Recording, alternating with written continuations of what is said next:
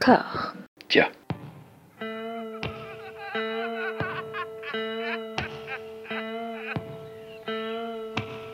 And now for something completely different. Would you like to talk about the meaning of life, darling? Sure, why not? Philosophy for two? Right. Provided the movement never forgets that it is the inalienable right of every man or woman or woman to rid himself or herself or herself. Agreed. Thank you, brother or sister or sister. Where was I? I think you finished. Oh, right. I don't want to talk to you no more, you empty-headed animal food trough whopper. I fart in your general direction. Your mother was a hamster and your father smelt of elderberries.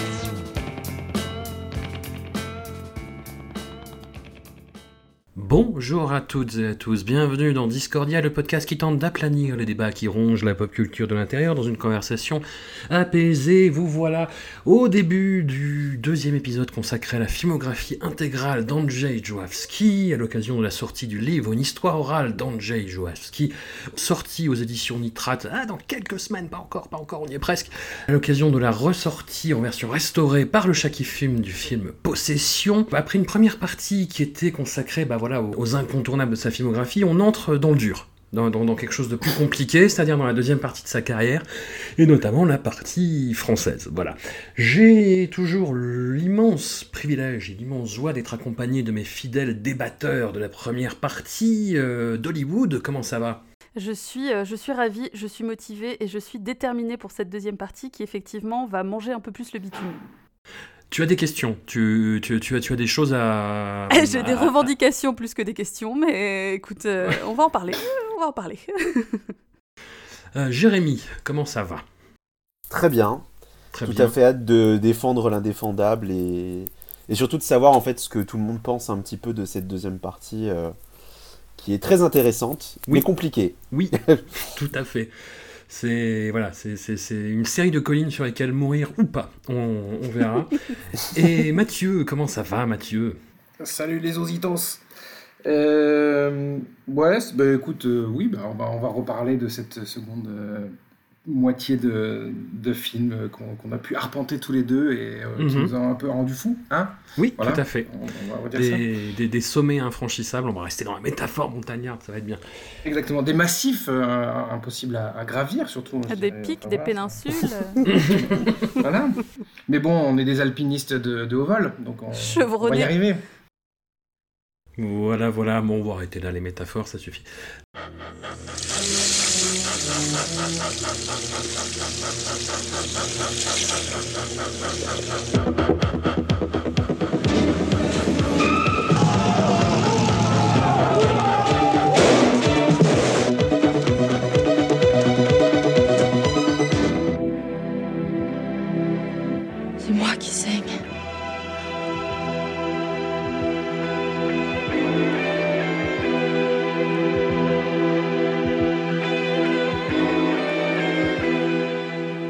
Êtes belle à faire peur.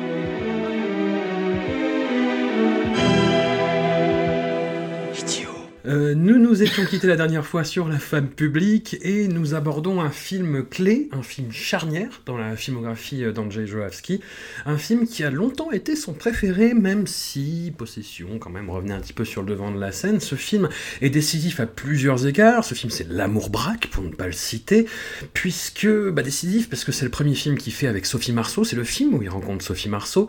C'est euh, le film aussi où il adapte Dostoïevski, un un auteur très très très cher à son C'est un film où il rencontre euh, au poste de co-scénariste le parolier euh, et improvisé scénariste pour l'occasion Étienne Rodagil qui aura une énorme influence sur la suite de sa carrière. Et, et quel drôle d'objet quel drôle d'objet l'amour braque. Moi, j'avoue, la première fois que je l'ai vu, j'ai été stupéfait parce qu'il n'y a pas d'autre réaction à avoir en, dans les années 2010 par rapport à un objet euh, comme celui-là, qui est à la fois une fusion bâtarde entre euh, bah, Dostoïevski, donc le polar français des années 80, une écriture poétique qui est à la limite du compréhensible en permanence, parfois d'une phrase à l'autre, une suite de performances aussi complètement euh, d'outre-espace, euh, en, tête desquelles on peut citer Francis Francis on doit citer Francis Huster, qui ne s'est jamais remis hein, de, ce film, qui a, il y a quelque chose qui s'est brisé en Francis euh, avec l'amour braque et qui n'a jamais été réparé par la suite. C'est voilà, ça va être la colline sur laquelle je vais mourir, ce film, c'est-à-dire que je sais, je sais que ce film est très dur. Euh, J'ai mis beaucoup de temps vraiment à rentrer dedans, mais maintenant c'est peut-être, euh, si ce n'est mon Zulewski préféré, un de mes Zulewski préférés. Vraiment, il y a une énergie, un romantisme, une incandescence dans, dans, ce film que que je ne peux qu'admirer et respecter par-delà Francis Huster, par-delà des dialogues euh, absolument insondables la plupart du temps, par-delà une intrigue où il faut regarder euh, le, le, le, script pour la comprendre. Euh, voilà, je, je, sais que c'est un film très dur. Hum, Dolly, on s'était quitté la dernière fois euh, en se disant que tu venais de le voir et que oula. Oula. Ouais, là, ça fait beaucoup d'infos, quoi. Oui, oui, oui. C'est-à-dire que, alors en fait, ce que je trouve intéressant avec les, les, dialogues de Rodagil, c'est qu'il y a une musicalité indéniable hmm. qui, qui est très séduisante par euh, certains aspects, vraiment, mais le problème c'est que je trouve que en fait ça crée trop de distance avec la narration et avec les personnages, et du ouais. coup, moi j'ai eu un manque d'empathie absolue. C'est-à-dire que du coup, euh, voilà. Et puis alors à un moment donné, il y a Francis Huster qui se transforme en Witcher avec ses yeux jaunes et j'étais là, oh, pardon. Est-ce que oui, d'accord. Puis alors il y a des vibes. Avec ce côté malfrat euh, où ça m'a fait euh, penser, alors rien à voir, mais du coup j'étais vraiment euh, étonnée d'avoir ce genre de référentiel sur ce film-là, mais ça m'a fait penser aux hyènes dans le film Qui veut de la peau de Roger Rabbit. Donc voilà. Pourquoi on ne sait pas, mais je trouve que il y a une phrase à un moment donné, enfin c'était genre le, le, bourgeois au service de la révolution, Alors, mmh. le jeu bourgeois, etc. Et je trouve que c'est un des problèmes presque du film et d'autres films après par la suite, c'est que c'est trop bourgeois pour être vraiment révolutionnaire en fait. Enfin, je pense qu'effectivement ça vaudrait le coup de le revoir. Il y en a pas mmh. mal, hein. il y en a, il y en a quelques-uns effectivement dont j'aurais aimé que ce soit le deuxième visionnage parce que je pense que le premier visionnage, effectivement, comme tu disais François, euh, bah, tu te le prends en pleine gueule et puis alors après, bah, démerde-toi avec ça. Euh, ouais. C'est pas évident. Mais c'est vrai que c'est tellement incompréhensible parfois qu'au bout d'un moment, du coup, c'est difficile de se rattacher parce qu'en fait, y a, je, pense que c'est ça le souci, c'est qu'il y a, y a c'est ce que je disais, il y a beaucoup d'infos. Donc, autant si le reste était plus posé entre guillemets, mais en même temps, euh, bon, c'est Jouavski, donc voilà, mais euh, on, pourrait peut-être un peu plus comprendre les dialogues, ou en tout cas euh, leur chercher un sens, et voilà. Sauf que ça crie partout, il y a du feu partout, il y a du sang partout, ce qui fait que du coup, enfin, du sang partout, enfin, voilà quoi. Il y a de la violence partout, ce qui fait que du coup, on est un peu en mode, waouh, alors mon cerveau ne peut pas process autant de choses en même temps. Donc, voilà. C'est un peu l'apnée permanente, ce film, en fait. Bah, dans l'écriture du livre, j'avoue que c'est le, le, chapitre que j'ai pris le, qui a été le plus compliqué à assembler, mais où j'ai pris le plus de plaisir parce que c'est un film que j'adore. Et puis parce que c'était un tournage qui était complètement fou et baroque. C'est-à-dire que Zulawski à l'époque était vraiment une rockstar en France mmh. et que ça s'est senti en fait sur le plateau de tournage où il y a eu des accidents qui aujourd'hui ne pourraient plus se produire. Hein, mmh. voilà. On peut pas brûler des voitures devant le ministre de la Culture de l'époque sur le plateau de tournage maintenant. Voilà, ça ne se fait plus. Hein. Bah, on peut le regretter, on peut le regretter, voilà. voilà J'imagine ouais. bien Roselyne Bachelot devant une bagnole qui explose, mais bon, voilà. Oh, bah, comme elle réagit pas trop sur grand chose, je suis pas sûr qu'elle dirait quoi que ce soit. Ça fait. Oh Ça fait du bruit. Il faut que je travaille mon imitation de Roselyne Bachelot. Mais euh, voilà, euh, non, et, et film, euh, oui, je, sais pas quel a été le déclic qui m'a fait rentrer dedans en fait. Je j'arriverai pas à vous l'expliquer, mais tout d'un coup, ouais, c'est euh, le, romantisme m'a touché, la façon euh, dont Francis Huster bizarrement est humilié en permanence, mais reste digne, malgré tout, d'une certaine façon. Tout le monde le traite d'idiot en permanence. Je, je, vois le côté yen dans la performance de Michel Albertini. Alors, Michel Albertini, je sais pas si vous voyez qui c'est, c'est le mec qui a l'air d'avoir bu beaucoup trop de café en permanence dans chaque oui. scène, mmh. qui fait... Oui, ça. Jérémy, est-ce que, est que ce film te, te touche? Je parlerai aussi de déclic, mais alors, par contre, moi, il a fallu vraiment le deuxième visionnage, mmh. parce que le premier, je trouvais ça pas possible. Ah, oui. J'ai vraiment la sensation qu'en fait on était dans le l'auto-parodie presque. T'as trop, trop, trop de tout. Et la deuxième partie, je sais pas, j'ai tout accepté.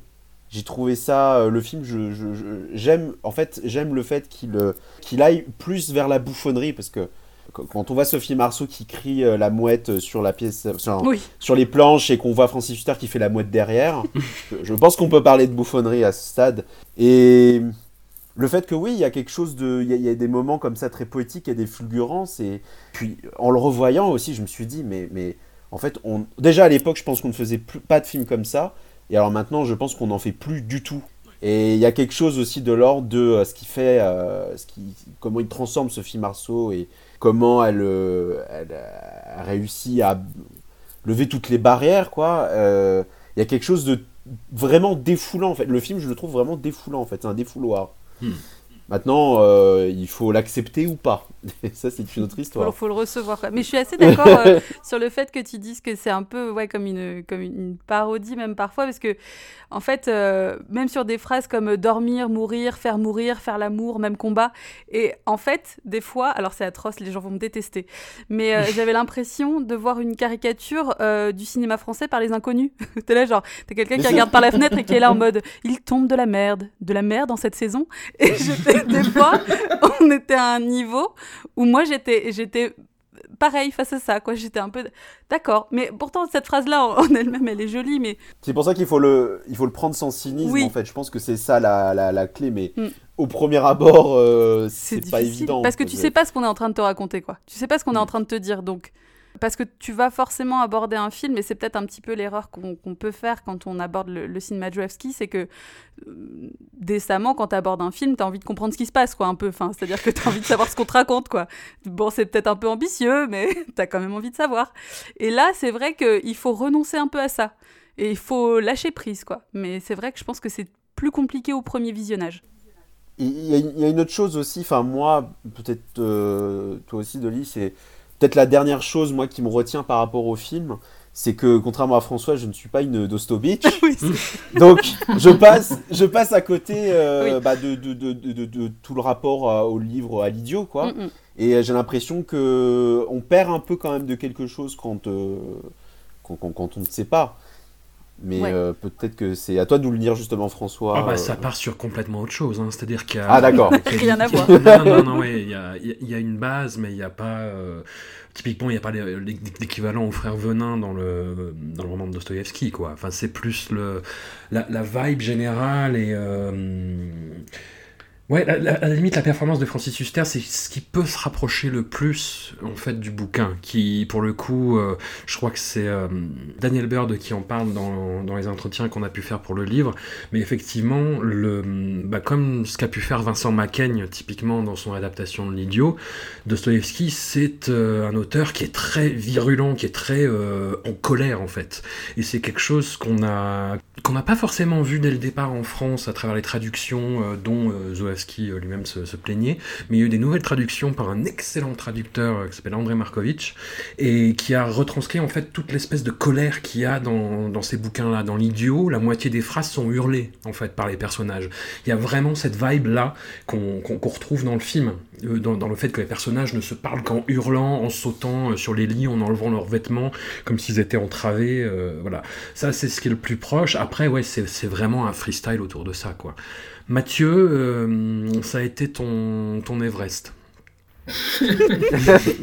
oui, oui, oui, c'est ça. Et, et je n'ai pas réussi hein, à la Enfin, je n'ai pas réussi. Je, je l'ai terminé deux fois, trois fois même, je crois. Mm. trois fois de trop.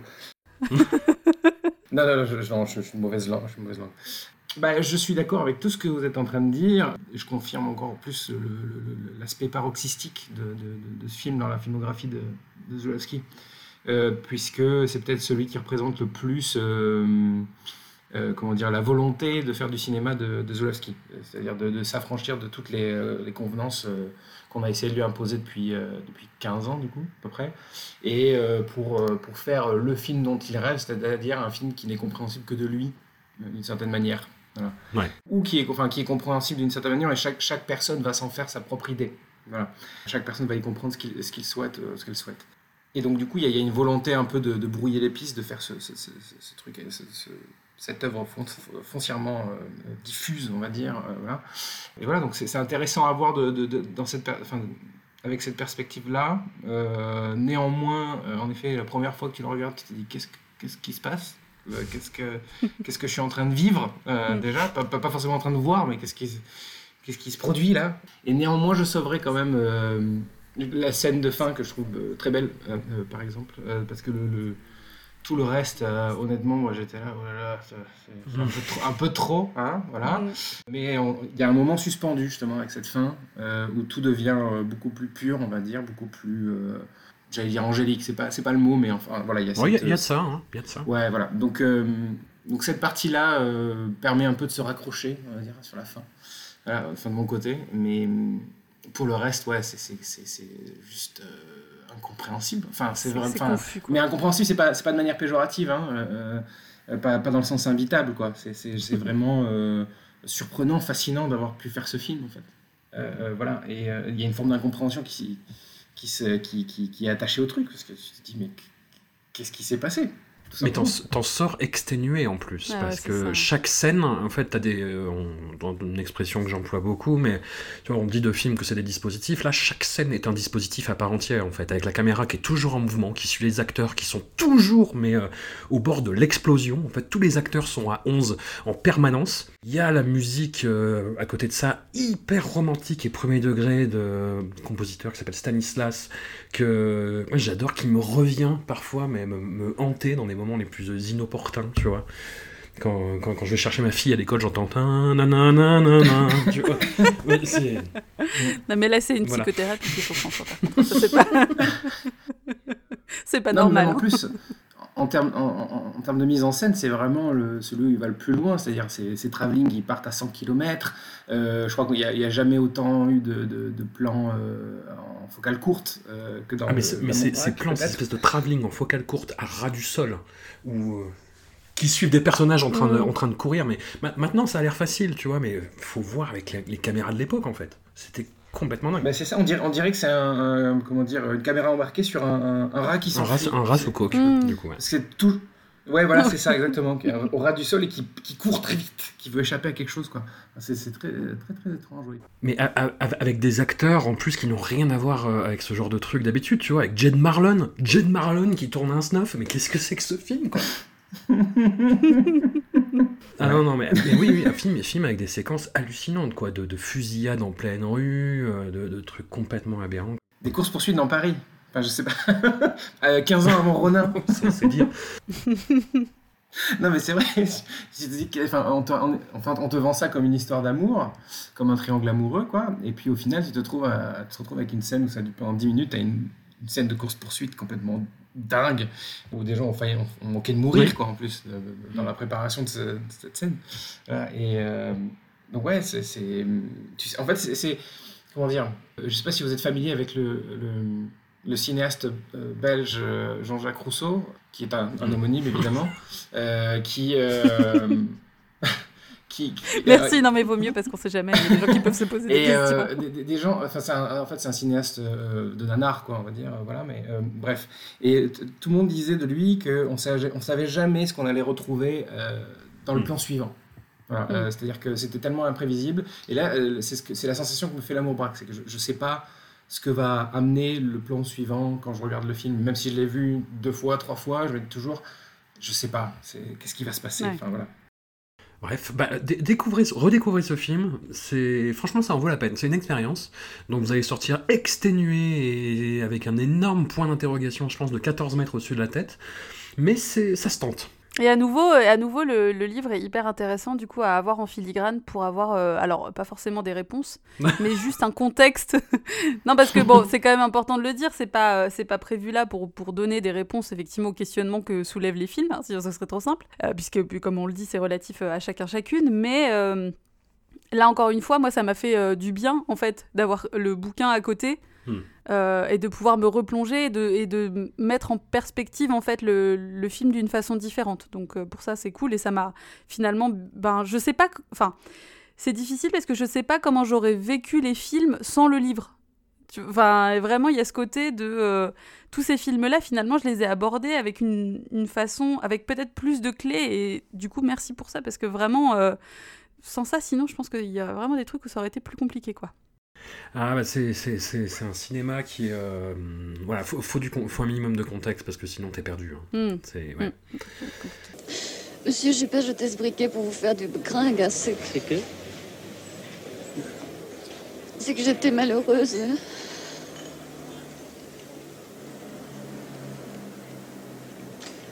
Cachez plus jamais ça. Vous voyez, les garçons du jour sont devenus des garçons de nuit. Les gens dans les villes se rencontrent, prennent des verres et tuent. L'appétit vient en mangeant. Et que pourrait-on faire d'autre sinon manger ensemble? Pour aller au cinéma Non, mais il parle tout le temps cinéma je voudrais vous parler. Vous n'arrêtez pas de jacter Là, je parle pas la bouche pleine. Permettez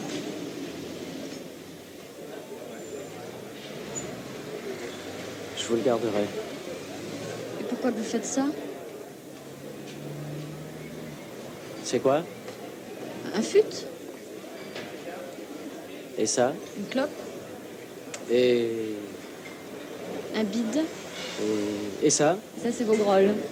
C'est le cas aussi du film suivant, Mes nuits sont plus belles que vos jours, une autre adaptation, mais cette fois-ci d'un roman plus contemporain, français, écrit par l'autrice Raphaël Billedou, qui a gardé une expérience très très très très très amère de ce travail d'adaptation, qui euh, s'estime dépossédé. Et je pense à, juste titre, hein, pour avoir lu le, roman, qui est vraiment vachement bien, que je, vous conseille, qui est vraiment une expérience. Euh, donc tournage commando, film tourné à l'arrache mais extrême, mais l'efficacité euh, de Zulawski, metteur en scène, a fait le, film a pu se faire quand même dans ces conditions euh, absolument euh, infernales, mais où toute l'équipe était en transe, encore une fois. Hein. c'est euh, comme, comme sur le Globe d'Argent, mais dans un hôtel à Biarritz, donc c'était un peu plus, un peu plus, tranquille. C'est moins route quand même, hein. ouais, c'est plus facile d'être en communion dans un hôtel à Biarritz. Voilà, un film d'amour qui, pour une fois, n'est pas une histoire de triangulation amoureuse, c'est une, une, passion assez, assez folle entre le personnage de Sophie Marceau et celui de Jacques Dutronc, donc les retrouvailles avec Jacques Dutronc après l'importance des et un film avec lequel j'ai eu beaucoup de mal, mais je commence vraiment à apprécier. Peut-être bah, le, fait que euh, on, sache comment ça s'est passé, ça le rend d'autant plus admirable. Mais moi, je trouvais qu'il y avait vraiment euh, une, espèce, avant d'être séduit, il y avait trop d'économies de, moyens qui se voyaient. En fait, tu sentais que c'était un petit film qui reposait vraiment sur un fil. Et parfois, tu as l'impression que les coutures pètent de partout. Puis ça se reprend après sur un dialogue, sur une émotion, sur un regard. Mais ouais, film très fragile, mais qui a un charme fou. Jérémy, euh, toi, c'est un de tes préférés, je crois. Alors moi, j'aurais envie un peu de, comme dit, de pousser les meubles, parce que c'est probablement mon film préféré de Zulowski, avec l'importance et d'aimer, et possession pas loin. Mais ça n'a pas été une évidence. C'est-à-dire que la première fois que je l'ai vu, j'ai eu du mal à accepter cette euh, ce changement de décor en fait dans la deuxième partie avec cet hôtel à Biarritz et on se dit mais euh, Zulowski c'est quand même le réalisateur du délabrement de, de, toujours des, décors euh, trop trop grands trop sales trop euh, toujours trop tout. Et puis là on est dans une atmosphère quand même très bourgeoise très propre très très très cosy. Et la deuxième fois que j'ai vu le film c'est quand même beaucoup mieux passé. Probablement parce que j'ai fait fi en fait de bourgeoisement, j'ai envie de dire, de son esthétique. Parce que c'est pas ce qu'il y a de plus important dans le film. Ce qui est plus frappant, c'est cette histoire d'amour entre euh, cette médium euh, qui euh, lit l'avenir des gens dans un nightclub et puis cet informaticien qui, le cerveau littéralement qui fuit. Il y a quelque chose comme ça de très absurde, de très beau dans leur relation à eux deux. Et cette, scène dans le, dans le café à Montparnasse, au début, je pense très sincèrement que c'est euh, une des plus belles scènes du, cinéma français, un des plus dialogues jamais vus à l'écran, cette idée de passer du rire aux larmes en juste son un claquement de doigts. Et c'est ça aussi, je, je, pense, qui fait que je suis très attaché à Mes nuits sont plus belles que vos jours, c'est que c'est le film de Zulowski se révèle, révèle son côté lyrique, révèle son côté romantique qui était peut-être pas euh, très probant jusqu'ici. Et euh, là, je trouve qu'il éclate, alors, c'est un film quand même qui, qui, est plus, euh, qui est plus léger, mais on a quand même cette idée de ces personnages qui sont travaillés par leurs leur souvenirs d'enfance, par leurs angoisses, et que de toute façon tout ça ne peut se finir que dans la mort, mais cette belle mort, il y a quelque chose de, de, très, de très pur, de très cristallin dans cette finale. Euh. et je trouve que c'est un film qui n'est pas assez vu, qui est assez sous-estimé, moi, j'aime son côté loufoque avec tous les personnages autour de Dutron euh, et de, Marceau. J'aime euh, ses élans, j'aime euh, j'aime son écriture. vraiment, je trouve que c'est un superbe film. D'Hollywood, est-ce que ta conscience de gauche a été heurtée? Alors, ma conscience de gauche, pas particulièrement, parce qu'au bout d'un moment, bon, enfin, comme je dis, le rapport bourgeois, euh, c'est compliqué. Mais à la limite, c'est pas tant ça, c'est que. Euh, alors, j'ai trouvé, euh, je l'ai trouvé vraiment charmant sur plein d'aspects, effectivement. je, je rejoins Jérémy là-dessus, sur le côté. les deux histoires, leurs deux personnalités qui sont si différentes et qui se retrouvent sur plein de choses. Là aussi, pareil, le jeu sur la rythmique des mots. Le personnage de Jacques Dutronc, j'ai beaucoup aimé en fait, hmm. parce que je trouve que les du coup, la volonté de dialogue de Joevski se retrouve très très bien dans cette thématique-là. Euh, c'est-à-dire que je, trouve ça, euh, voilà, c'est cohérent et le, le prétexte est très intéressant, même si peut-être pas suffisamment exploité à mon sens en fait. Enfin, j'aurais aimé que ce soit plus développé.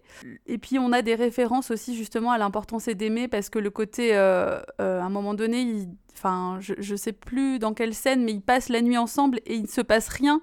Et ça faisait vraiment écho au être ensemble dans l'importance d'aimer, où on se doute, enfin, où on, attend qu'il se passe quelque chose et il se passe rien. Hmm. Ils sont juste ensemble comme ça, et donc ça fait, euh, ça fait vraiment écho à ça.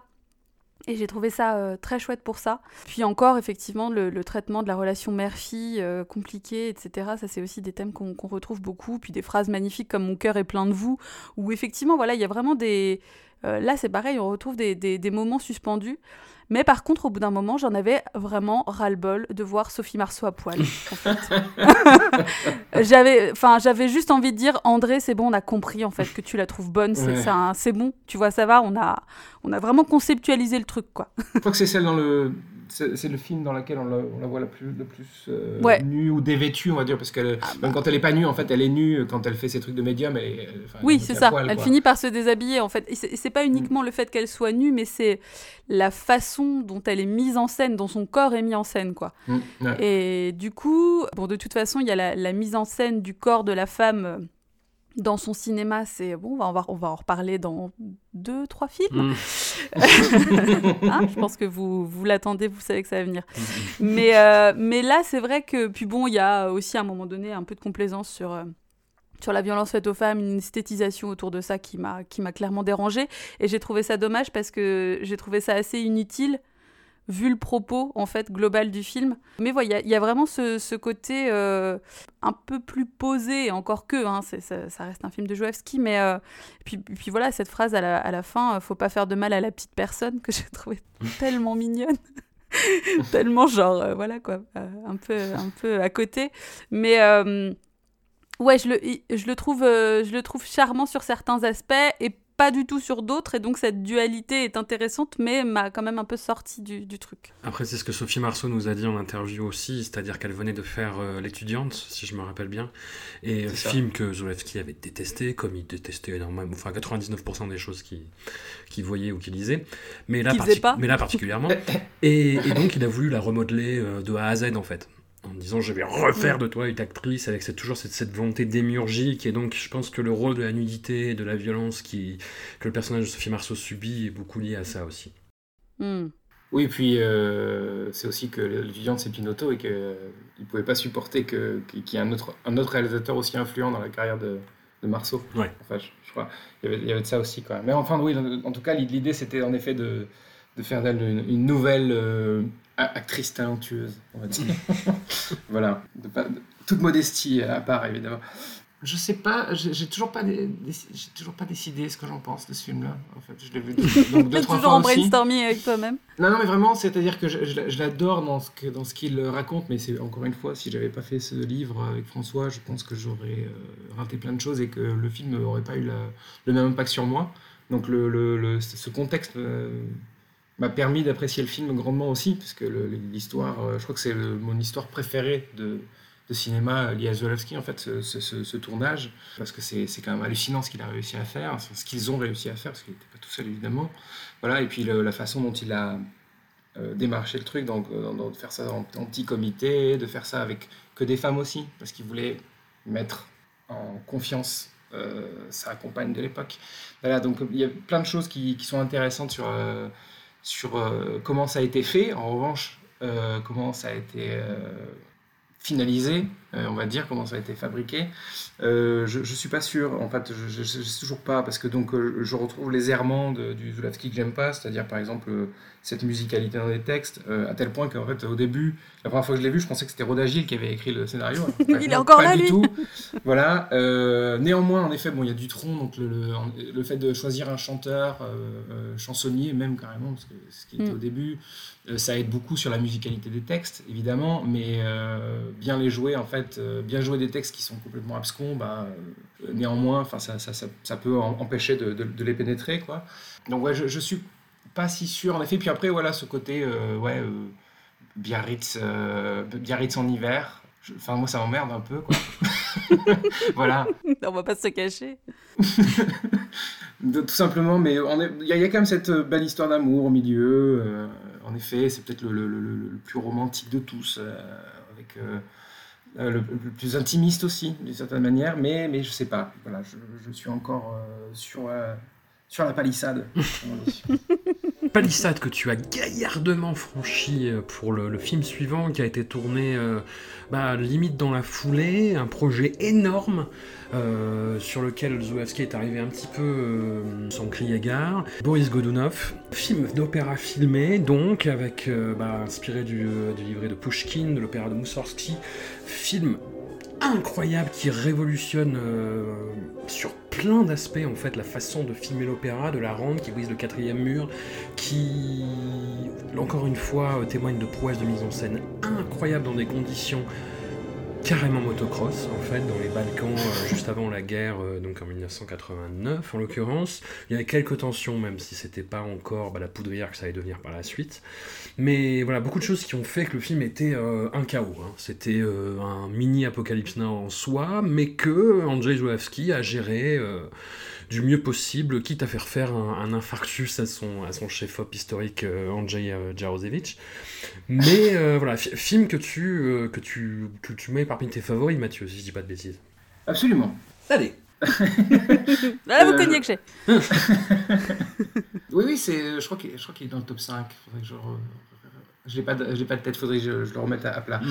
Mais oui, oui j'adore ce film. Bon, déjà, donc, dans la continuité de Mes sont plus belles que vos jours, euh, ce qui est intéressant, c'est qu'on est avec un Zulawski euh, euh, faiseur. Hmm. Je trouve ça hyper intéressant parce qu'en fait, donc, il enchaîne deux films de commande, et, ce qui n'était pas dans, ses habitudes. Et, je trouve qu'il s'en sort hyper bien sur Boris Godunov. En effet, il fait, il fait c'est peut-être le. Après, évidemment, sur le Globe d'Argent, c'est peut-être son film le plus épique. Et il arrive à en faire un truc complètement hallucinant. Donc, comme tu disais, avec, avec des moyens pharaoniques, parce que donc, euh, donc ça se passe dans les, euh, dans, les studios officiels du, gouvernement yougoslave, en fait, euh, voilà, donc le, la production d'État. Donc, ils ont des, ils ont des studios hallucinants, ils ont des, maquettistes, ils ont des, décorateurs qui, qui, ont bossé à Cinecittà à l'époque des Peplum et tout ça. Donc ils arrivent à faire des, euh, à rendre le truc mais magnifique. Et en plus pour une bouchée de pain, euh, c'est ce que nous avait expliqué Yaroshevich, mm. c'est que c'est qu'ils ont euh, parce qu'ils ont fait des entourloupes en faisant des manipulations d'argent, donc des choses qu'ils sont incapables, ils seraient incapables de faire à l'heure actuelle aussi. Et ils arrivent à, en faire un truc pour, pour 3 francs 6 sous. Quoi.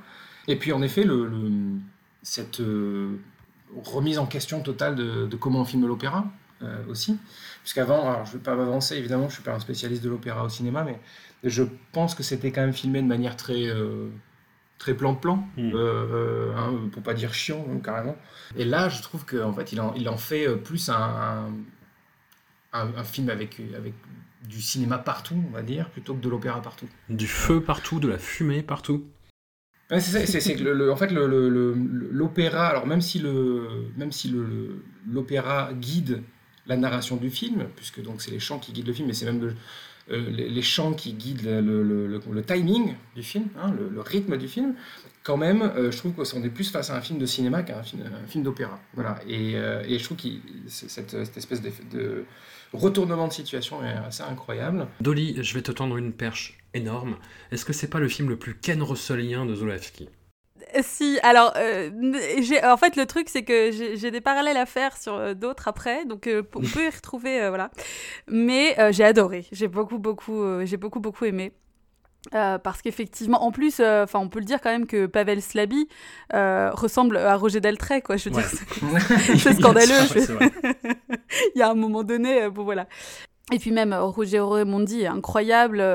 et moi, ça m'a fait penser, Mathieu, tu parlais de, de Cinecittà, mais moi, du coup, ça m'a fait beaucoup penser à Cabiria de Giovanni Pastrone. C'est le premier blockbuster de tous les temps qui est sorti en 1914, hein, donc on n'est pas sur un film tout récent parce qu'il y a ce côté tellement euh, grandiose, grandiloquent, chamarré, chatoyant, euh, des textures dans tous les sens, euh, voilà.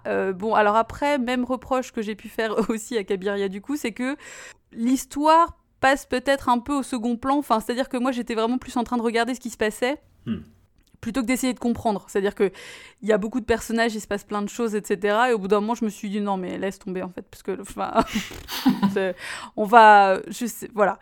Mais c'est vraiment incroyable et effectivement, cette approche de filmer l'opéra est vraiment géniale.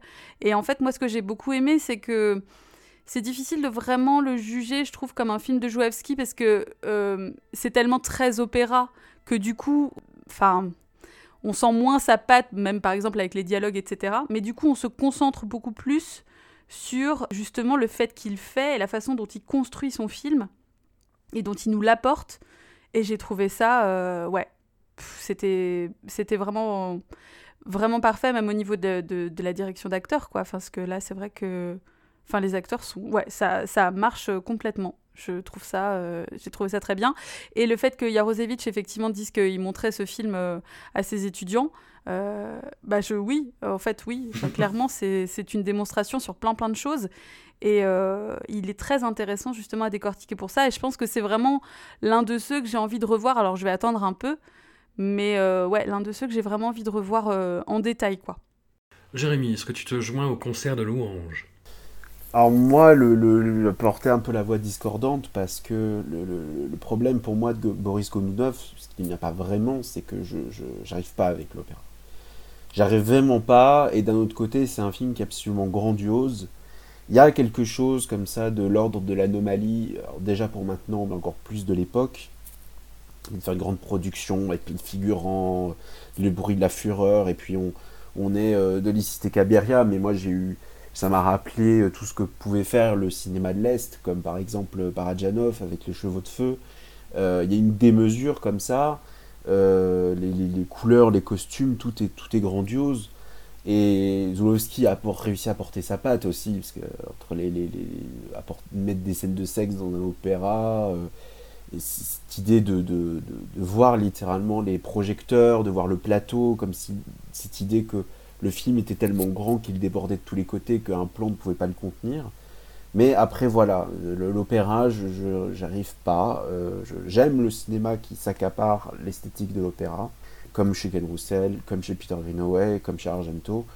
Maintenant, l'opéra pur, et même s'il est aussi bien filmé par Zulowski, je reste devant la porte. Quoi. Je, suis vraiment. Euh, il y a quelque chose qui me. J'arrive plus à entrer.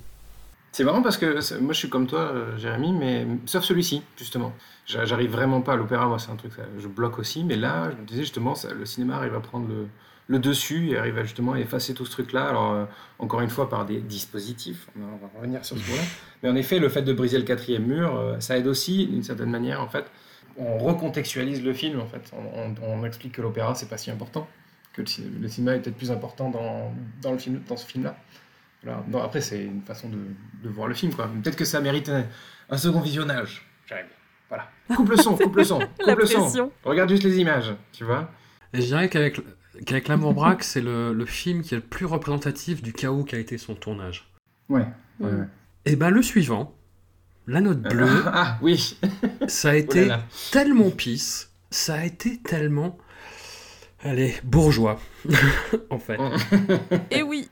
Voilà, donc la, Note Bleue, film produit par euh, Marie Laurère qui avait déjà produit euh, Possession, qui donne vraiment les coups des franches à Zulewski pour, euh, bah, sur une suggestion de sa part en fait, sur un pitch qu'elle lui a suggéré, c'est-à-dire faire quelque chose sur la liaison entre Chopin et, George Sand, pour interpréter Chopin, il euh, dégote sur les conseils de Toscan du Plantier, euh, un authentique pianiste euh, spécialiste de Chopin, polonais, Janusz Olejniczak, qu'on salue, puisqu'il a eu le Covid et il en a réchappé, donc c'est cool, qui a vraiment vécu le, le, tournage, mais comme une expérience vraiment transcendantale, et qui dit, qui nous a dit avoir été être devenu en fait un meilleur pianiste grâce à ce film.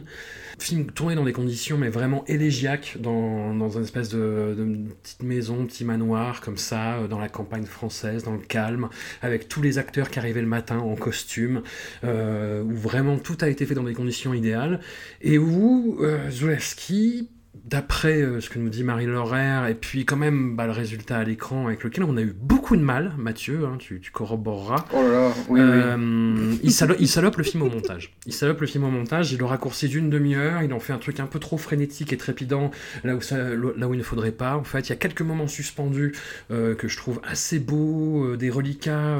Voilà, c'est ça qui est en plus un peu rageant parce que dans le bouquin, c'est, je pense, vous, me direz, Jérémy Dolly, ce que vous en pensez, mais un, des chapitres qui donne le plus envie de voir le film. Et quand tu vois le résultat, tu fais. bon, il y a quand même une note Enfin, on, prévient à la fin du chapitre. Hein. Oui. On, dit que les gens, même les gens qui l'ont fait, étaient euh, relativement euh, déçus, ou en tout cas s'attendaient pas à ce résultat-là. Quoi. Ah, bah, c'est le... Euh, tu, tu, vois les intentions à l'écran, mais c'est le film avec lequel j'ai le plus de mal et où je vois en fait tout ce que les gens reprochent à Zulewski condensé en un film, en fait. Je, je sais pas, Dolly, Jérémy, est-ce que l'un de vous veut, sauver quelque chose? Alors pour, moi aussi, c'est un petit peu le Zulowski la discorde parce que j'avais pas très envie d'y aller à la base. Euh, c'est Georges Sand, euh, Chopin, bon, ça m'intéresse pas des masses. Et en effet, euh, ce qui en ressortait de ce que je disais souvent, c'est que c'était le film de Zulowski un peu mais. Et c'est le cas de le dire, parce que on voit bien ce qu'il veut faire, ce petit côté partir à la campagne, mais ça fonctionne pas. Il y a des reliquats, comme tu dis, comme ces fantômes qui dansent dans le champ, euh, euh, les notes, euh, quelques scènes à la fin, comme le sang sur les notes de piano, les mises en scène un peu païennes avec Edrocel, mais ça fonctionne pas. On n'accroche pas du tout à ce qui se passe, on comprend pas, on n'est pas sûr de vouloir comprendre. J'ai beaucoup, beaucoup de mal avec l'acteur qui incarne Chopin, même si j'avoue que bon, j'ai du mal avec tout le reste aussi. J'ai pas envie de blâmer tout sur ce, pauvre bonhomme. Mais euh, en effet, c'est un Zolowski qui ne marche pas du tout sur moi. Et euh, c'est probablement aussi ce film le plus raté, euh, malgré les intentions, qui ne sont pas très excitantes, il faut l'avouer. Regarde Boris Godunov plutôt. encore. Regarde-le. Il dure moins longtemps. Il insiste. Dolly, comment tu pensais Eh bien, alors, je serais moins radical dessus que Jérémy parce que euh, je. Enfin. En fait, oui, effectivement, ça ne fonctionne pas. Non. Enfin, voilà, quoi. Il y a un côté vaudeville bourgeois qui est quand même assez désagréable. Puis il y a des phrases comme Je ne suis pas bonne, je suis socialiste. Je suis tellement socialiste que j'ai fichu, fichu à la porte mes gens de maison et j'étais là, oh, wow No, she didn't Mais par contre, en fait, euh, c'est là que je vais refaire un, parallèle avec Ken Russell. Euh, ça me fait en fait la même sensation qu'avec Gothic. Je pense, François, tu seras d'accord. Enfin, il y a de ça, ouais. Tu vois? Ouais, c'est vrai. En fait, c'est, voilà, il y a cette idée de, euh, de, personnages entre guillemets historiques, d'artistes historiques qui se retrouvent dans une maison et, et tout part en couille, hein, typiquement. Enfin, je veux dire, ça part dans tous les sens. Mm. On sent les intentions, on sent, on voit des idées, des, des, des, petites bribes tu parlais effectivement des espèces de, d'esprits, de fantômes, là sur des échasses, etc., ou euh, sur la rivière, il y a des trucs quand même assez incroyables. Même les poupées, ça aussi c'est une idée qui est, euh, qui est très chouette, mais ça ne fonctionne pas parce que effectivement c'est trop frénétique et, trop surjoué et trop, euh, trop absurde. On a un, un, Frédéric Chopin qui est ultra émo, en mode manger son cœur, boire ses larmes, que j'ai trouvé fantastique. Marie-France Pizier est merveilleuse. Bon, faut quand même le dire. Je l'ai trouvé, euh, je l'ai trouvé magnifique. Mais voilà, et, bon, euh, c'est pareil, hein, du coup, euh, toutes, les, toutes les occasions sont bonnes aussi de montrer le corps de Sophie Marceau à nouveau. Bon, ça, voilà. Là, je commençais vraiment à me dire, ouais, non, mais vraiment, André, non. et, puis, et puis voilà, je voudrais avoir du lait pour te nourrir, ces espèces de trucs, de, thématiques entre la maman et la putain, des trucs un peu incestueux, étranges, bizarres euh, c'est foutraque, quoi. C'est-à-dire que. Et c'est dommage, parce qu'en fait, euh, s'en retire, moi, à la fin de ça, une bonne sensation de frustration, parce que ça aurait pu être bien. vraiment, ça aurait pu être bien. Il y avait des éléments pour que ce soit vraiment chouette, et en fait, non vraiment pas quoi. Bah, le, gros problème qui a été qui a été soulevé par pas mal d'intervenants euh, qu'on a pu interviewer, c'est que euh, le gros problème, c'est qu'il n'aimait pas le personnage de George Sand en fait, qu'il avait envie de l'amoindrir et, euh, et, voilà et ça se sent vachement. Mathieu, je sais pas ce que ce que t'en penses, mais non, je suis d'accord. C'est vrai que c'est très difficile de, de, faire un film quand tu n'aimes pas ton personnage principal. Dans ce cas-là, ne le fais pas. Enfin, oui, c'est ça. D'aucuns diraient ne le fais pas. Te voilà, parce que ça ne sert pas à grand-chose si ce n'est de faire un, comment dire, un film à charge. Et, euh, c'est un peu à, à, ce, à, quoi ça ressemble, hein, mine de rien, parce que on prend toujours la défense du pauvre Chopin. Oh là là, le pauvre, il n'arrive pas à il n'arrive pas à faire sa musique, et puis elle, la méchante euh, George Sand qui le traite mal, etc. Enfin, voilà, c'est un peu... Voilà, et puis en plus, c'est clairement dit, ouais, c'est une, femme, une femme libre, donc elle traite mal les hommes. c'est un peu. C'est exactement le, ça. Le discours est très tendancieux, quoi. Je sais pas. Puis bon, euh, en plus, il y a un double discours, enfin, double discours, euh, il y a une double histoire là-dedans, c'est-à-dire que. En effet, donc il aime, il aime pas Georges Sand et aussi parce qu'il aimait pas Georges Sand, il a, il a maltraité Marie-France Pizier euh, pendant le mm. tournage. Il lui a fait vivre l'enfer, quoi. Donc, donc je pense que ça n'a pas aidé, peut-être pas aidé non plus, même si elle s'en sort extrêmement bien. Et puis, euh, puis dans l'ensemble, je trouve que c'est. Euh, il y a des grumeaux dans la pâte, quoi. Euh, c'est vraiment ça. C'est que tu. C'était foutu dès le départ, quoi. Donc ça va être par exemple le fait de, en effet, vouloir condenser son film au maximum comme il le fait souvent dans ses films. C'est-à-dire que souvent ses narrations sont éclatées, mais c'est pas dérangeant, sauf que là, le film obligeait à avoir une narration un peu plus classique pour essayer de comprendre ce qui se passait. Le, dès le début du film, on ne comprend pas ce qui se passe. Mais c'est pas c'est pas l'amour brave qu'on comprend pas. C'est c'est euh, c'est plus euh, euh, genre pourquoi ces gens font tout ça? Et mmh. pourquoi on a décidé de nous raconter cette histoire en sachant que enfin pourquoi Delacroix il est là à un moment et pourquoi Delacroix on ne le voit plus du film par exemple? pourquoi on voit les cuisiniers au départ, pourquoi on ne les voit plus? Alors, on sait qu'ils se sont fait virer, c'est l'histoire, mais mais si on ne lit pas un peu à côté, on ne saura pas ce qui s'est vraiment passé. Voilà, donc ça c'est dérangeant. Et puis après, voilà, il y a qui me, qui me, crispe à chaque fois que je le vois. Et d'ailleurs, je le reverrai plus jamais, je pense, c'est le seul de Zulawski que je ne reverrai plus. Vraiment, non, non. Euh, je suis catégorique, je ne veux plus voir ce film. Mais même s'ils ressortent le cut de 2h30, 3h ils le ressortiront jamais. Oui, non, c'est vrai. Mais il est hors de il question. Est même pas, il est même pas fait ce cut, il n'existe pas en plus. Euh, je dire, Release the Note Blue Cut. The Note Blue Cut. le Snyder Cut de, de The Blue Note. Mais euh, non, et puis non, surtout, là, moi, ce qui, ce qui me crispe de manière assez profonde, c'est la, la, cacophonie. Ouais. Alors, je, je, je, vois bien que c'est une, une volonté de Zulewski de, de, de, de, dire que c'est le bordel, et donc c'est le bordel à l'image, mais c'est aussi le bordel dans le son. Mais mais il y a un moment, en fait, c'est plus audible du tout. Et euh, on se retrouve avec des pistes où, en fait, tu as, plus. As Chopin qui joue, puis après, tu as. as c'est Delphine Forest, je crois. Qui, hmm. Non, c'est pas. C'est qui euh, Non, c'est. Il y a une, cantatrice qui là. Voilà, voilà. Hmm. Merci. Cantatrice qui là, qui, qui chante aussi. Puis derrière, tu as les bruits de la cuisine.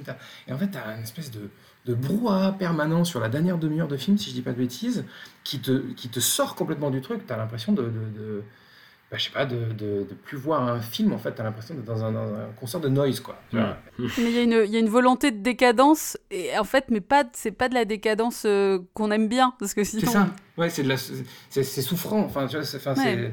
Moi, j'étais en souffrance euh, face à ce film quoi. Enfin, sur la fin, en tout cas. Voilà. Et, euh, et j'ai pas demandé à voir ça, quoi. C'est ça le truc. Moi, c'est raconte-moi l'histoire de Chopin, raconte-moi l'histoire de Georges Sand aussi, parce que ça, ça aurait fait une très belle histoire. Mm, mm il y avait tout. Il y avait tout pour faire un bon film et, finalement ça a été un, raté quoi. T'es pas venu pour souffrir ici, ok, voilà. Le film, euh, bah, au, diapason des, des, avis contrastés qu'on vient d'exprimer, rencontre un insuccès assez incroyable, surtout bah, par rapport à ses ambitions, par rapport au budget, par rapport au coup des franches et à la liberté artistique qui avait été accordée à, à Zulawski, qui devient À partir de ce moment-là, quand même assez tricard dans le cinéma français. Comme Nicolas Boukrieff nous l'explique dans, dans, des chapitres entre les, différents films, euh, c'est Zouavski en fait développer beaucoup de projets. Le développement, ça coûte cher. Et surtout, en fait, quand le réalisateur finit par dire « Oh bah non, je le sens pas euh, voilà, et c'est ce qui a contribué euh, bah, à la fois à l'insuccès de ses films. Boukrieff nous dit qu'il lui a manqué un gros succès, en fait, à la fin des années 80 pour lui laisser faire ce qu'il voulait. Et voilà, il ne l'a pas eu, donc il y a un hiatus quand même euh, de plusieurs années. Il faut, faut, quand même, faut quand même rappeler un truc aussi, c'est que il y a, y a, une, euh, comment dire, une conséquence liée à la note bleue, qui est que le film aurait dû être sélectionné à Cannes, mais finalement, ils ont préféré euh, sélectionner Van Gogh de Piala à la place. Et ils se sont dit qu'en fait, euh, un film sur Chopin, un film sur Van Gogh, c'était pas possible de les mettre ensemble en sélection, ça faisait trop, euh, trop doublon, plus ou moins. Et ce qu'a fait Zulawski, surtout, c'est qu'il a envoyé une carte de visite de, avec son nom dessus et écrit merde à Gilles Jacob. Quoi. Je trouve ça parfait.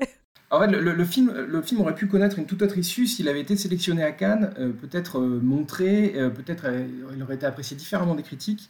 Et voilà, donc il, aurait pu connaître une, toute autre issue. Et puis il y a aussi le fait que voilà, Zelensky est incapable d'accepter un, échec et que derrière, voilà, qu'est-ce qu'il va faire? Il va, il va insulter Gilles Jacob plutôt que de dire bon ben j'en prends. Euh, j'en prends bonne note. Ouais, non. Exactement, j'en prends bonne note et je, passe à autre chose. Mais non, là c'était vraiment euh, c'est ta faute, euh, connard.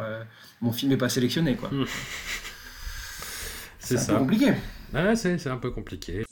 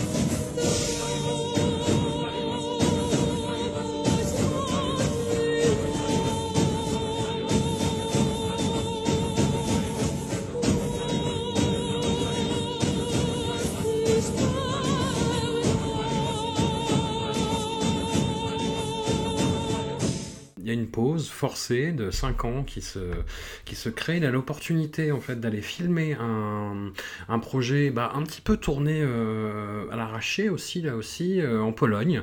Donc c'est un retour en Pologne qui le démangeait, et là il a l'occasion de le faire. Il adapte un scénario original de l'autrice féministe Manuela Gretkowska, et il l'adapte à sa façon. Hein. Manuela euh, euh, a un peu eu la même réaction que Raphaël Biedou face au résultat final. Et Shamanka, donc film de 1996, est un film effectivement d'une violence assez, euh, assez dingue, qui est un, objet qui est très très très compliqué de recevoir aujourd'hui sans le contexte, en fait, sans le, le, mode d'emploi, pourrait-on dire. C'est un film qui a détruit son actrice principale, qui était euh, semi-débutante qui avait tourné un film avant, euh, Ivona Petri, euh, qui s'est retirée du coup du monde culturel après ça parce que le rôle était à la fois très exigeant, très érotique, sensuel, très violent aussi, et ça se sent dans le film. C'est peut-être le film de Zulawski où la violence qui a été infligée à l'actrice se sent le plus.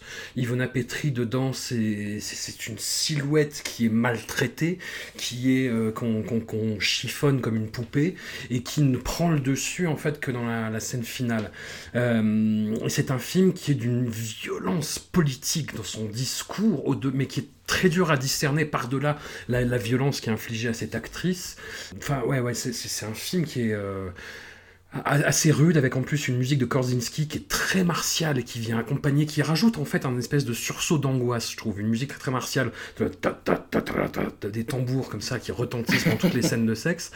Euh, c'est un film qui a fait énormément débat, bah, notamment dans un épisode du Pifcast où Nicolas Bouclieff était invité et où il a suggéré de regarder ce film. Euh, je sais que bah, Véro, l'animatrice du, du, podcast, l'a pris très très très violemment. Véro, qu'on salue, on te fait des bisous. Dolly, est-ce que ça a été ton cas aussi? Oui, bien sûr, ça a été, euh, ça a été atroce. Euh, clairement, mettre une scène de viol cinq minutes après le, le début du film, euh, c'est l'angoisse. J'ai trouvé ça... ouais, vraiment, j'étais en colère, en fait, après ce film. parce que vraiment, en plus, on sent une espèce de volonté de, d'avoir ce côté subversif dans les, dans les scènes de sexe, alors que c'est juste une vision de sexe de boomer, en fait. C'est-à-dire... Euh, non, mais...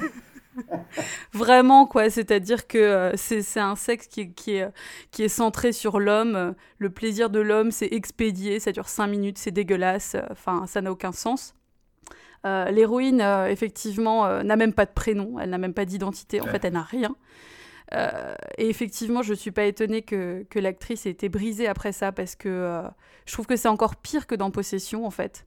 C'est-à-dire que, enfin, dans Possession, on sent le malaise, mais euh, là, là, c'est même pas un malaise qu'on sent, en fait, quoi. Et en fait, j'ai trouvé que c'était comme un... Alors là, c'est pareil, je reviens avec Ken Russell, salut, la meuf est un peu lourde. c'est que j'ai trouvé que c'était vraiment l'enfant bâtard de Possession et d'Altered States, mais avec absolument aucune, euh, aucun des talents des, des, deux films cités, quoi. C'est-à-dire que il euh, y, y, a ce côté euh, un peu mystique, etc. Mais, mais, mais qu'elle paraisse de, de, choisir une actrice comme ça, en fait, pour, avec ce physique, elle est très belle, voilà, mais du coup, je trouve que c'est une paresse de, de, de, choisir une femme avec un physique aussi unanimement beau pour interpréter ce personnage. Euh, par exemple. Je trouve que c'est du coup un manque total d'ambition. Euh, la, fin, la fin est bien, voilà. Effectivement, heureusement qu'il y avait la fin, je peux vous dire, parce que putain, euh, c'était voilà. et en fait, finalement, ce que j'ai trouvé marrant, enfin marrant, voilà, c'est que je sais pas si vous êtes familier avec le, le trope de euh, la Manic Pixie Dream Girl. Ouais. Vous voyez ce que c'est en fait. C'est-à-dire que, bon, j'explique pour celles et ceux qui ne savent peut-être pas, c'est euh, c'est un, un, personnage, c'est un, un, stéréotype de personnage de euh, d'une femme un petit peu originale, un peu différente, qui arrive dans la vie d'un héros dont la vie est monotone et qui va presque un peu se sacrifier pour lui apporter un peu cette touche de fun qui lui manque et voilà. Par exemple, euh, Eternal Sunshine of the Spotless Mind, bon bah voilà. Clémentine, c'est euh, une Manic Pixie Dream Girl. Et ben en fait là, Joevski, euh, il invente la Manic Pixie Nightmare Girl, ce que je trouve finalement pas mal. c'est intéressant, mais c'est dommage que ce soit noyé finalement dans, dans tout ça. je, je pense que je vois en fait, où il voulait aller, euh, mais impossible d'adhérer.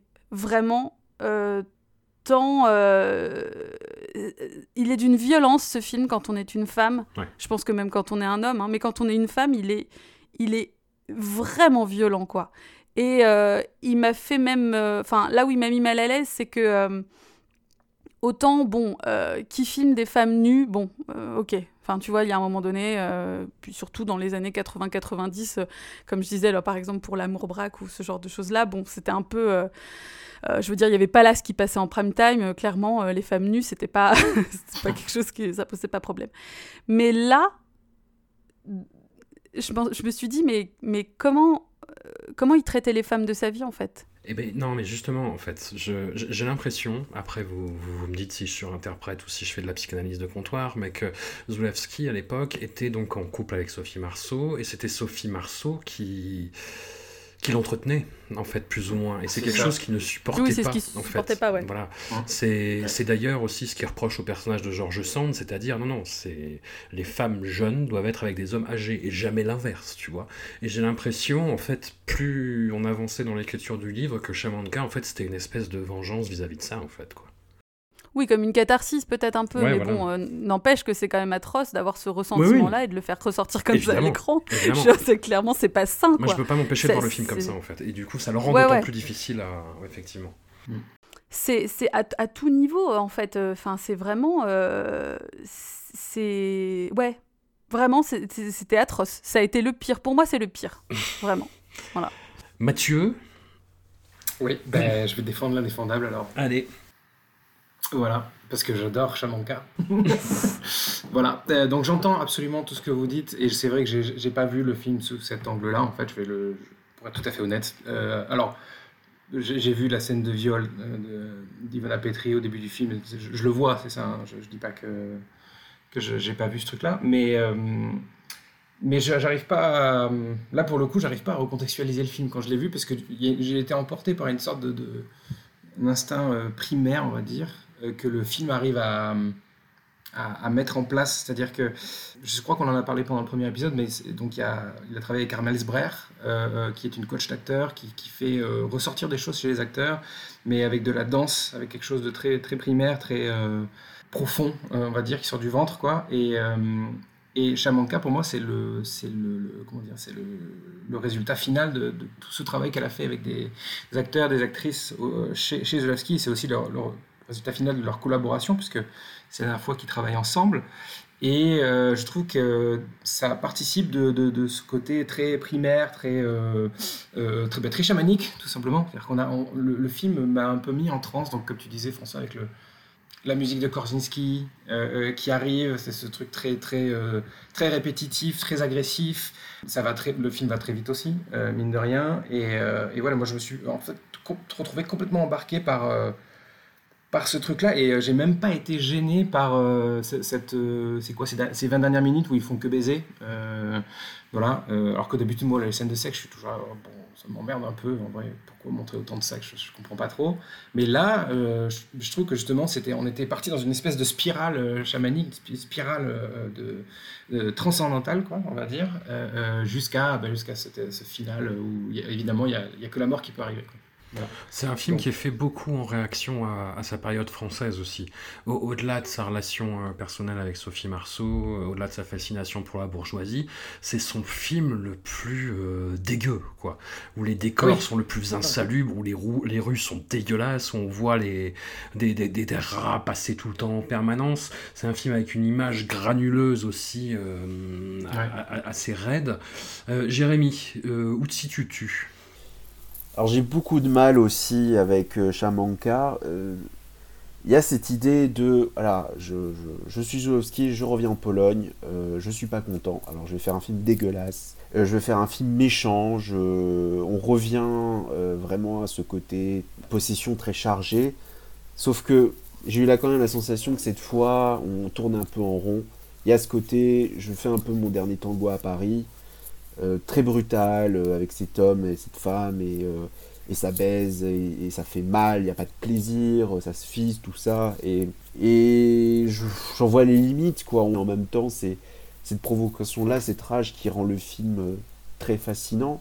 Le problème aussi, c'est potentiellement que, à part peut-être la toute dernière scène, je, ne trouve pas que le film soit transcendé même par des, des de, de, très grandes scènes. C'est un film intéressant, c'est un film est voulu comme mal aimable, mais je tourne que euh, je trouve que ça, ça, ça, tourne ça tourne un peu court quoi. Ça ne prend pas complètement. Il y a des ressucés de, de plans de possession d'ailleurs. Enfin, on retrouve euh, quand elle arrive, euh, quand elle, il y a le, portrait en pierre là et qu'elle se regarde, la scène de l'église, etc. Bon, il y a des, il y a des parallèles. Mais c'est vrai qu'il y a, c'est vrai qu'il y a un peu ce côté rébellion adolescente, on va dire. Mais c'est un film de mal alpha en fait. Hein. Euh, il y avait à la fois. Et voilà euh, Il y avait à, la fois Zulewski, à la fois l'acteur principal avec qui il était en combat de coq, là, Gustav Linda. Il y avait le producteur qu'on a interviewé, Mathieu Chris Bolzi, euh, qui, qui porte bien son nom, si tu me permets le jeu de mots. Mais non Ah bah il, était très, ouais, il était très, très, très, bah, très, viril, très penché, sur, très, ouais, très penché sur l'appareil génital, très très, ouais.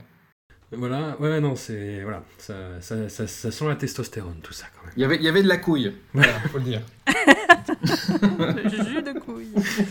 Ouais, mais ça se, ouais, ça se sent, et je trouve que pour le, pour le thème, c'est très dommage, parce que le, le film aurait mérité d'être centré sur elle. C'est pareil, en fait, il y avait vraiment des choses euh, hyper intéressantes à faire, et j'ai aucun mal à croire que, euh, que l'autrice euh, a dû. j'ai pas envie d'être à sa place, clairement. Moi, ça m'aurait bien, bien, bien fait chier de voir qu'on fait de, ça de, de, mon livre. Et par contre, ça me, ça me donne envie de lire le livre. Film qui a cartonné en Pologne, par contre, qui a beaucoup parlé à la jeunesse, qui s'en est emparé comme un espèce de, de, de cri de rébellion face au, à l'uniformisation capitaliste qui était en train de se mettre en place à l'époque. Voilà, enfin, c'est encore une fois une question de, de contexte et de, génération, pour le coup. Euh, qu'on a du mal à voir avec les, yeux de 2020, très honnêtement. Voilà. J'ai vu votre portfolio dans le métro. Je pense que c'est de la merde.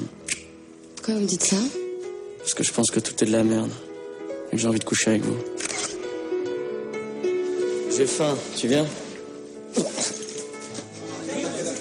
Il est bien ce type au moins. Ouais. Sûr.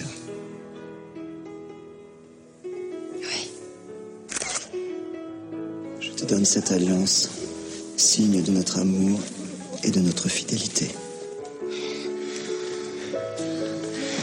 Je veux pas de pieds sur mes fenêtres, je veux pas vous envahissiez ma vie. Il y a des lois pour protéger les gens. Qu'est-ce qu'il y a?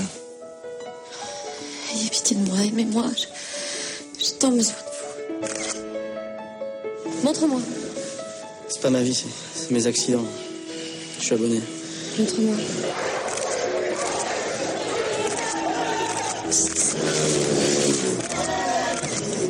J'ai fouillé dans la poubelle. C'est le garçon qui a du mérite. Et il est beau. Il sera dans ton portfolio. Alors photographie-moi, je vais y être aussi.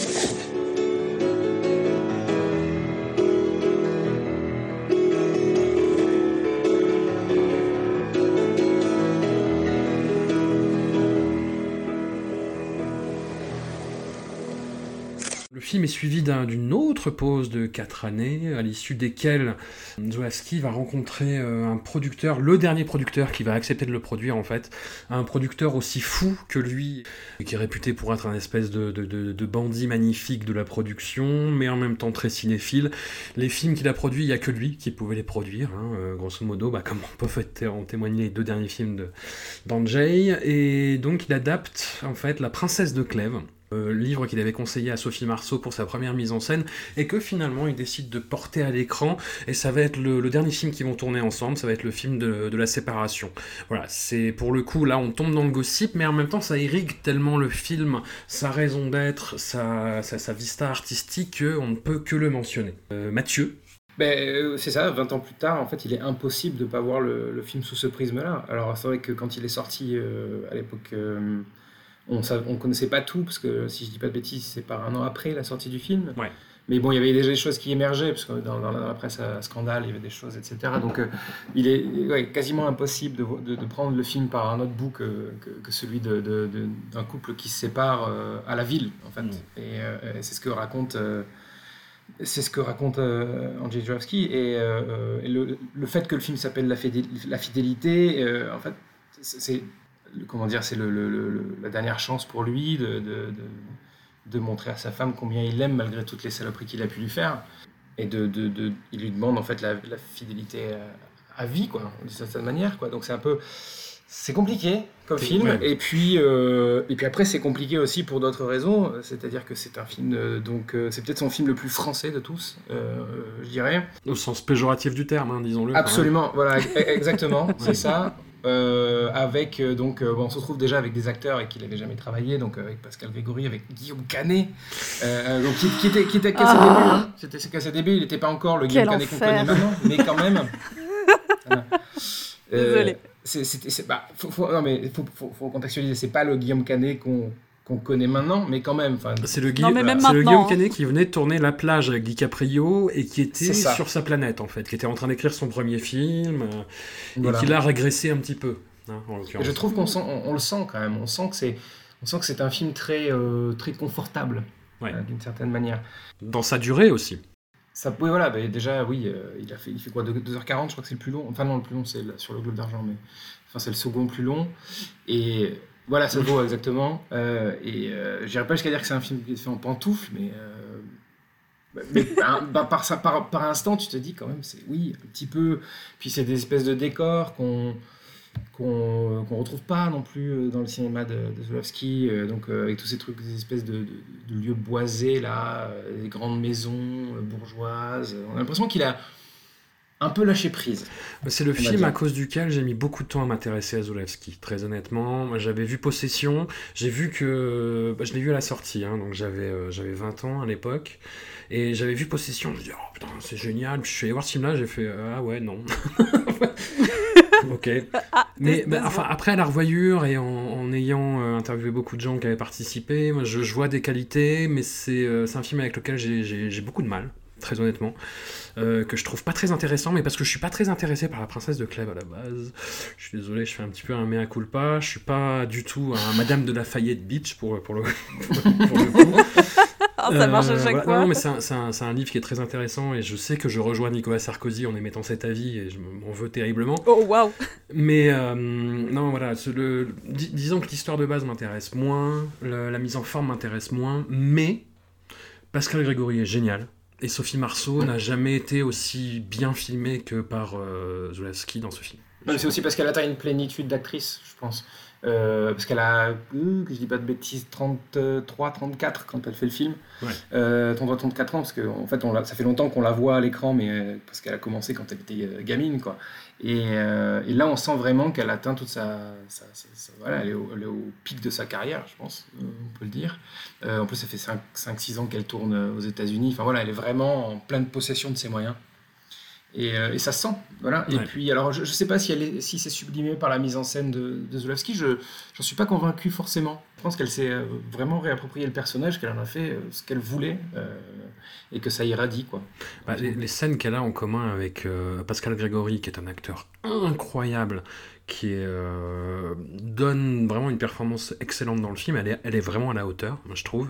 Mm-hmm. Et quand elle est face à, cette espèce de tétard de Guillaume Canet avec son pauvre tatouage barbelé là, euh, mais elle le bouffe. Oh mais quelle gênance Elle n'en fait qu'une bouchée quoi.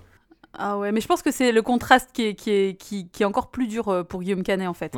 C'est lui d'être au milieu de ces acteurs, parce que parlons aussi d'Edith Scope qui est incroyable. enfin, elle, est, elle est vicieuse, elle est malsaine, elle est, elle est, elle est juste parfaite. Pascal Grégory, je suis d'accord, qui est, euh, qui est vraiment fantastique. Et, et, effectivement, Sophie Marceau, qui est probablement en fait le film dans lequel je l'ai trouvé la plus juste et peut-être la moins irritante aussi. Je suis désolée, hein, pardon, mais et la plus habillée aussi, mais quand même, hein, euh, c'est quand même, euh, voilà, hein, euh, du cul, du cul, du cul. mais, mais oui, effectivement, c'est celui qui garde le plus ses vêtements. Mais alors, il y a quand même, je, je dois souligner que j'ai beaucoup aimé Pascal Grégory pour une chose, c'est que dans le livre, il est dit, il parle des textes sibyllins, et moi, je me suis sentie très rassurée. D'un coup, parce que je me suis dit, ah, c'est pas moi qui suis complètement con comme une valise, en fait. Il y a quand même, effectivement, on est quand même d'accord pour dire que c'est pas très c'est pas super accessible et tout quoi. Mais euh, enfin voilà, moi je, ça m'a rassuré de voir que même les, acteurs étaient pas, pas ultra convaincus non plus. Euh, mais, mais je pense que ouais, c'est ce contraste là qui fait que Guillaume Canet il est mais euh, pas crédible du tout en fait, pas deux secondes en fait. Non. C'est une catastrophe. Complètement Quand il l'entraîne dans les bas-fonds avec les combats de chiens, tu dis Oh, c'est gênant. Oh, c'est gênant. Est-ce que oh euh, parce que donc euh, Dolly, tu disais, tu parlais de, de Angel qui faisait son boomer. Est-ce que là justement, c'est pas le film le plus boomer de Ah si si, de ouf. Ah oui oui. Non mais alors c'est complètement boomer. Et puis euh, moi, ça m'a beaucoup gêné parce qu'effectivement on devine beaucoup trop ce qui se passe dans sa, dans sa vie privée. Et en même temps, bon, on a envie de dire, c'est normal, tu vois, tu, en tant que réalisateur, tu vas mettre de toi dans un film. Mais là, sa relation, en fait, avec Sophie Marceau transparaît trop. Et ça m'a gêné en fait. Ça m'a mis mal à l'aise, en fait. J'avais vraiment l'impression qu'il essayait de lui dire des choses à l'écran. Et d'un coup, je trouve ça beau aussi, finalement. Donc, je suis un peu partagée, mais c'est à la fois beau, un peu triste et un peu gênant. Donc, euh, moi, j'avoue que j'ai été un peu bah, mitigée quand même vraiment par ce film-là, parce que effectivement, c'est le film le plus français, mais vraiment pas dans le bon sens du terme. Et c'est vraiment un cinéma, moi, qui me parle pas du tout. Vraiment aussi par là, pareil, ce côté très bourgeois. Euh, de grandes maisons, euh, de grandes boiseries, euh, de, de, hauts plafonds et de gens qui arrivent avec des hélicoptères à des mariages et tout. Et moi, ça me parle pas du tout. Je suis pas du tout touchée. J'ai aucune empathie pour personne. Enfin, je veux dire, c'est ridicule. Qu'est-ce que je fous là? Donc euh, là, c'était vraiment. J'ai été perdue, pas par. Pas par le film en lui-même, mais vraiment par le thème, quoi. Je la princesse de Clèves, je, je, j'y suis pas du tout familière non plus et tout. Donc, euh, du coup, vraiment, je suis passée J'ai vraiment regardé le train passer comme une vache, en fait, quoi. J'étais là, genre, ah ouais, d'accord. Et de ce que j'ai gardé, après, j'étais, ouais, qu'est-ce que je garde? C'est quand même un peu du malaise, quoi. Donc, euh, c'est, pas, ouf. Jérémy, est-ce que tu sauves quelque chose? Oui, j'ai un peu de mal aussi avec la fidélité. Euh, déjà parce que je trouve assez décevant que Zulowski se, se, positionne avec l'esthétique. C'est-à-dire que cinéma français, on ne sait pas pourquoi, à la fin des années 90, début 2000, euh, est devenu subitement laid, subitement générique. Euh, et, le film comme ça, les murs blancs, les immeubles en verre, tout ça, il y a un côté un peu impersonnel. Euh, sauf étrangement sur la fin, la très belle scène de fin, on dirait même que c'est même plus le même chef-op, on dirait que tout change, peut-être potentiellement volontairement, mais voilà, le, film esthétiquement n'est pas très intéressant, pas très Zolovskien. Game Canet, c'est définitivement non en toutes circonstances, mais en particulier dans ce film-là.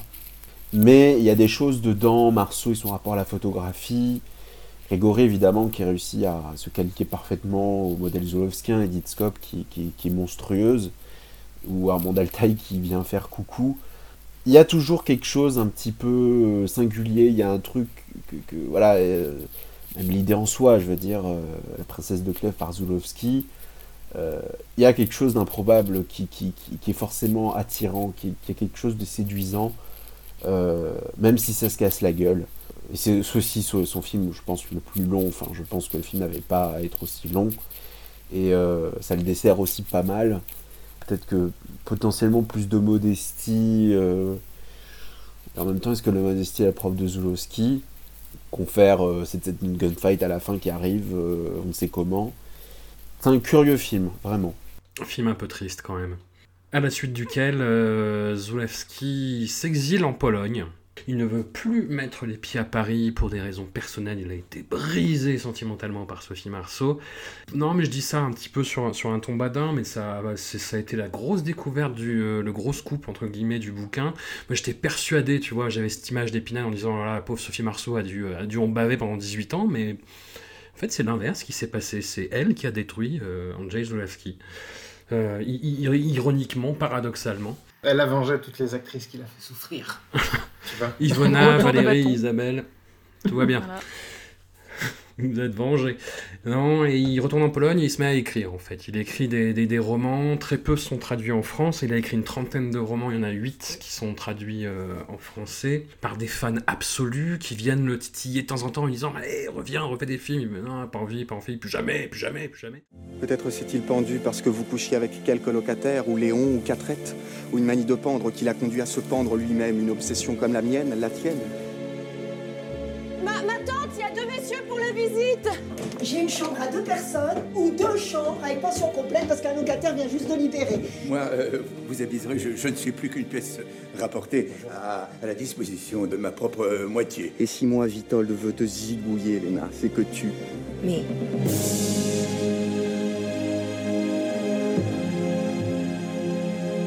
Moi, tu vas rire, mais c'est plutôt Catrette qui m'illumine. Et d'où on dira le faux le moineau sentait déjà bien mauvais et les petits bouts de bois étaient déjà là. Quel bout de bois Je vois rien, moi Mettez le nez, pauvre bouffon Donc, toutes ces conneries, il me trouvé par ces messieurs dans ta chambre Pas vos oignons Oui, n'importe quoi.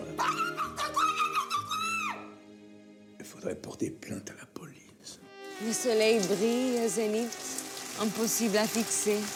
Le cœur bat, loin de lui-même, impossible à écouter. C'est l'urticaire. La haine. Même veuf et divorcé, il avait peur de son ex-belle-mère. On ne fume pas à table. C'est comme si nous n'étions pas assez présents, moi et elle. Elle et moi.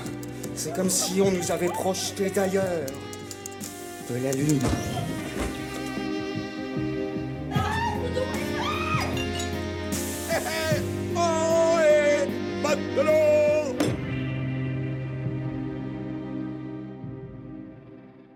Et finalement, Paolo Branco arrive à le sortir de sa retraite euh, bah, au bout de 15 ans quand même, en lui proposant un pari complètement fou, à savoir adapter le roman complètement euh, barré et baroque et, euh, déviant Cosmos de Witold Gombrowicz, qui est un objet littéraire très très très singulier et a priori inadaptable. Et hum, comme le dit Nicolas Boukriev dans l'entretien qu'il nous a donné, bah, qui adapte Cosmos rate Cosmos. Hum, et, là, c'est un petit peu le cas. Hein. C'est un objet euh, filmique euh, complètement euh, extraterrestre, où Zulewski pousse le plus loin qu'il a jamais poussé depuis l'amour braque, en fait, cette espèce de, rythmique textuelle, poétique, de, de, marabout de ficelle dans ses dialogues. Quand j'ai vu le film, j'ai vu que c'était un chant du cygne, et j'étais triste parce que je me suis forcé à l'aimer, en fait, tout long. J'étais en projection presse avec les gens qui ricanaient autour de moi, et ça me rendait encore plus triste en fait parce que je voyais des qualités euh, cinématographiques euh, indéniables, je voyais des acteurs qui donnaient des performances complètement brinzingues et hallucinées où il y avait quand même des choses à retenir. Et je vais dire le truc le plus snob du monde, j'ai lu le bouquin et quand tu lis le bouquin, en fait, ça il y a beaucoup de choses qui prennent sens. C'est-à-dire que tu, comprends beaucoup plus ce qui se passe, tu te dis, putain, c'est une adaptation, mais hyper intelligente et pertinente et cohérente par rapport au, bouquin qui est vraiment, comme je disais, euh, un truc euh, complètement fralé, quoi. Voilà, ça, ça, conforte un peu l'image qu'on peut avoir de Zulawski comme un, cinéaste euh, il, quoi, qui est vraiment dans son monde, sur sa planète, et qui n'a pas forcément envie qu'on y pénètre, quoi. Qui a envie de se lancer sur cet objet étrange qu'est Cosmos?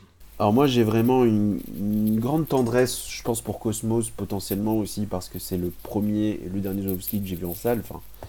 Et euh, j'en attendais pas grand chose à l'époque. Je, je pense pas, je me suis pas dit ça va être un chef-d'œuvre. Je, me suis dit ce sera un petit film, euh, mais j'espérais quand même que ce soit pas une, une, catastrophe. Et je trouve que le film a une certaine modestie dans son dispositif, qu'il le sert bien. C'est-à-dire il a pris quelques petits acteurs comme ça et il a fait son petit théâtre de l'absurde. Il y a ce jeu avec le dialogue que j'aimais beaucoup déjà dans Menus, on peut beaucoup de jours qui revient, qui est encore plus poussé. On comprend un tiers des dialogues, non seulement pas parce que euh, ils sont incompréhensibles, mais parce que c'est une question de débit. Enfin, Palmer et Azema, euh, il faut limite passer au ralenti pour les comprendre. Et le film a sa petite musique, il a quelque chose comme ça, je trouve, euh, de, très étonnant, de très, de très surprenant, qui ressemble à, à rien de connu. Puis en plus, qui d'autre que Zulowski pour adapter Gombrowicz? Enfin, je j'ai pas lu Cosmos, mais j'ai le souvenir des envoûtés. Ce côté, voilà, on parle un peu comme si on jouait à la marelle, c'est ping-pong verbal. Je trouve que c'est tout à fait euh, le, réalisateur comme, euh, comme Zulowski qu'il fallait euh, pour un tel projet. Et alors, il y a deux choses, moi, qui me reviennent souvent en tête quand je repense au film. C'est Jonathan Jeunet, je trouve que c'est une, révélation absolue. On se bat d'où il sort. Il est physique très étrange, complètement possédé, tellement Zolowskien que euh, presque on regrette que Zolowski ne l'ait pas connu plus tôt. Et je trouve ça très très triste que le cinéma français ne s'accapare pas, bien que Yann Gonzalez y ait pensé euh, d'un coup dans le cœur où euh, il a fait jouer du coup un tueur, un tueur masqué absolument terrifiant et bouleversant. Et puis, euh, j'adore la musique de Kozinski, euh, qui est peut-être un de ses plus beaux scores, et étrangement, c'est peut-être aussi le seul score qui n'a jamais été édité. Donc chaque année, j'attends désespérément euh, que quelque chose arrive, en physique ou pas. Et elle a quelque chose de très émouvant qui accompagne les images qui, elles, pourtant, sont, sont, sont un petit peu loufoques, un petit peu déglinguées. Et je trouve qu'elles apportent vraiment une émotion qui, qui porte le film comme ça euh, vers des cimes un peu inattendues. Et puis euh, il y a aussi ce choix de décor chez Zolowski où euh, je ne sais plus exactement où ça avait été tourné. littéralement l'impression que parfois c'est tourné sur une autre planète. Après, deux regrets par rapport au livre de Gombrowicz, c'est le... il y a deux personnages que je trouve ratés. C'est le personnage de Catrette, qui a beaucoup plus d'importance, le personnage qui a cette espèce de, difformité au-dessus de la lèvre. Bah, là, qui est vraiment euh, écrit euh, à la sauvette, alors qu'elle a un rôle beaucoup plus important, en fait, dans le, dans le, bouquin. Et le personnage qui est joué par Joanne Libéraux, qui est, euh, qui est pas possible. Ah ouais. Qui est pas possible. Mais là, c'est la faute de Joanne Libéraux. C'est possible. Ah ouais, c'est lui. Hein. possible. Mathieu, toi, le ah. film te laisse froid. Hein. Non, laisse-moi tranquille. encore une fois, j'ai l'impression qu'on était tombé dans les, errements de Zulawski. Euh, encore une fois, c'est mon avis propre, évidemment. C'est des choses qui me, qui me parlent pas euh, quand je vois son cinéma. Donc, tout ce qui est euh, dialogue très emberlificoté, c'est un truc qui me, qui, me parle pas du tout. Et donc là, on est là, on a quasiment que de ça c'est une sorte de film assez net, un peu, euh, on va dire, hein, euh, où euh, tout, est, tout se base beaucoup sur le dialogue. Alors, il y, a, évidemment de la mise en scène, bien sûr, mais, mais on sent que là, c'est un peu plus proéminent. Néanmoins, il y a quelque chose de assez rafraîchissant, on va dire, que j'ai trouvé. c'est, le, on dirait, un petit film de vacances, en fait. Il y a ça. donc j'aime bien, comme, tu disais Jérémy, donc il y a ces, décors qui sont super beaux, donc ils ont tourné à ça majoritairement à Sintra, au Portugal. Euh, puis après, ils ont tourné ailleurs, etc. Mais oui, il y a un petit côté exotique, on va dire, dans le fait qu'on ne connaissait pas chez, chez qui avait l'habitude de nous montrer le, la décrépitude, la pourriture, le, enfin, voilà, le, le, vicié. Et là, là, on est dans quelque chose de plus guilleret. Ça a peut-être à voir avec le fait que ben, il est sur la, fin de sa vie et qu'il était tellement content aussi de refaire du cinéma après 15 ans qu'il s'est dit oh, je vais pas non plus euh, peut-être comment dire, il, a peut-être vu le, verre d'eau à moitié plein et pas à moitié vide.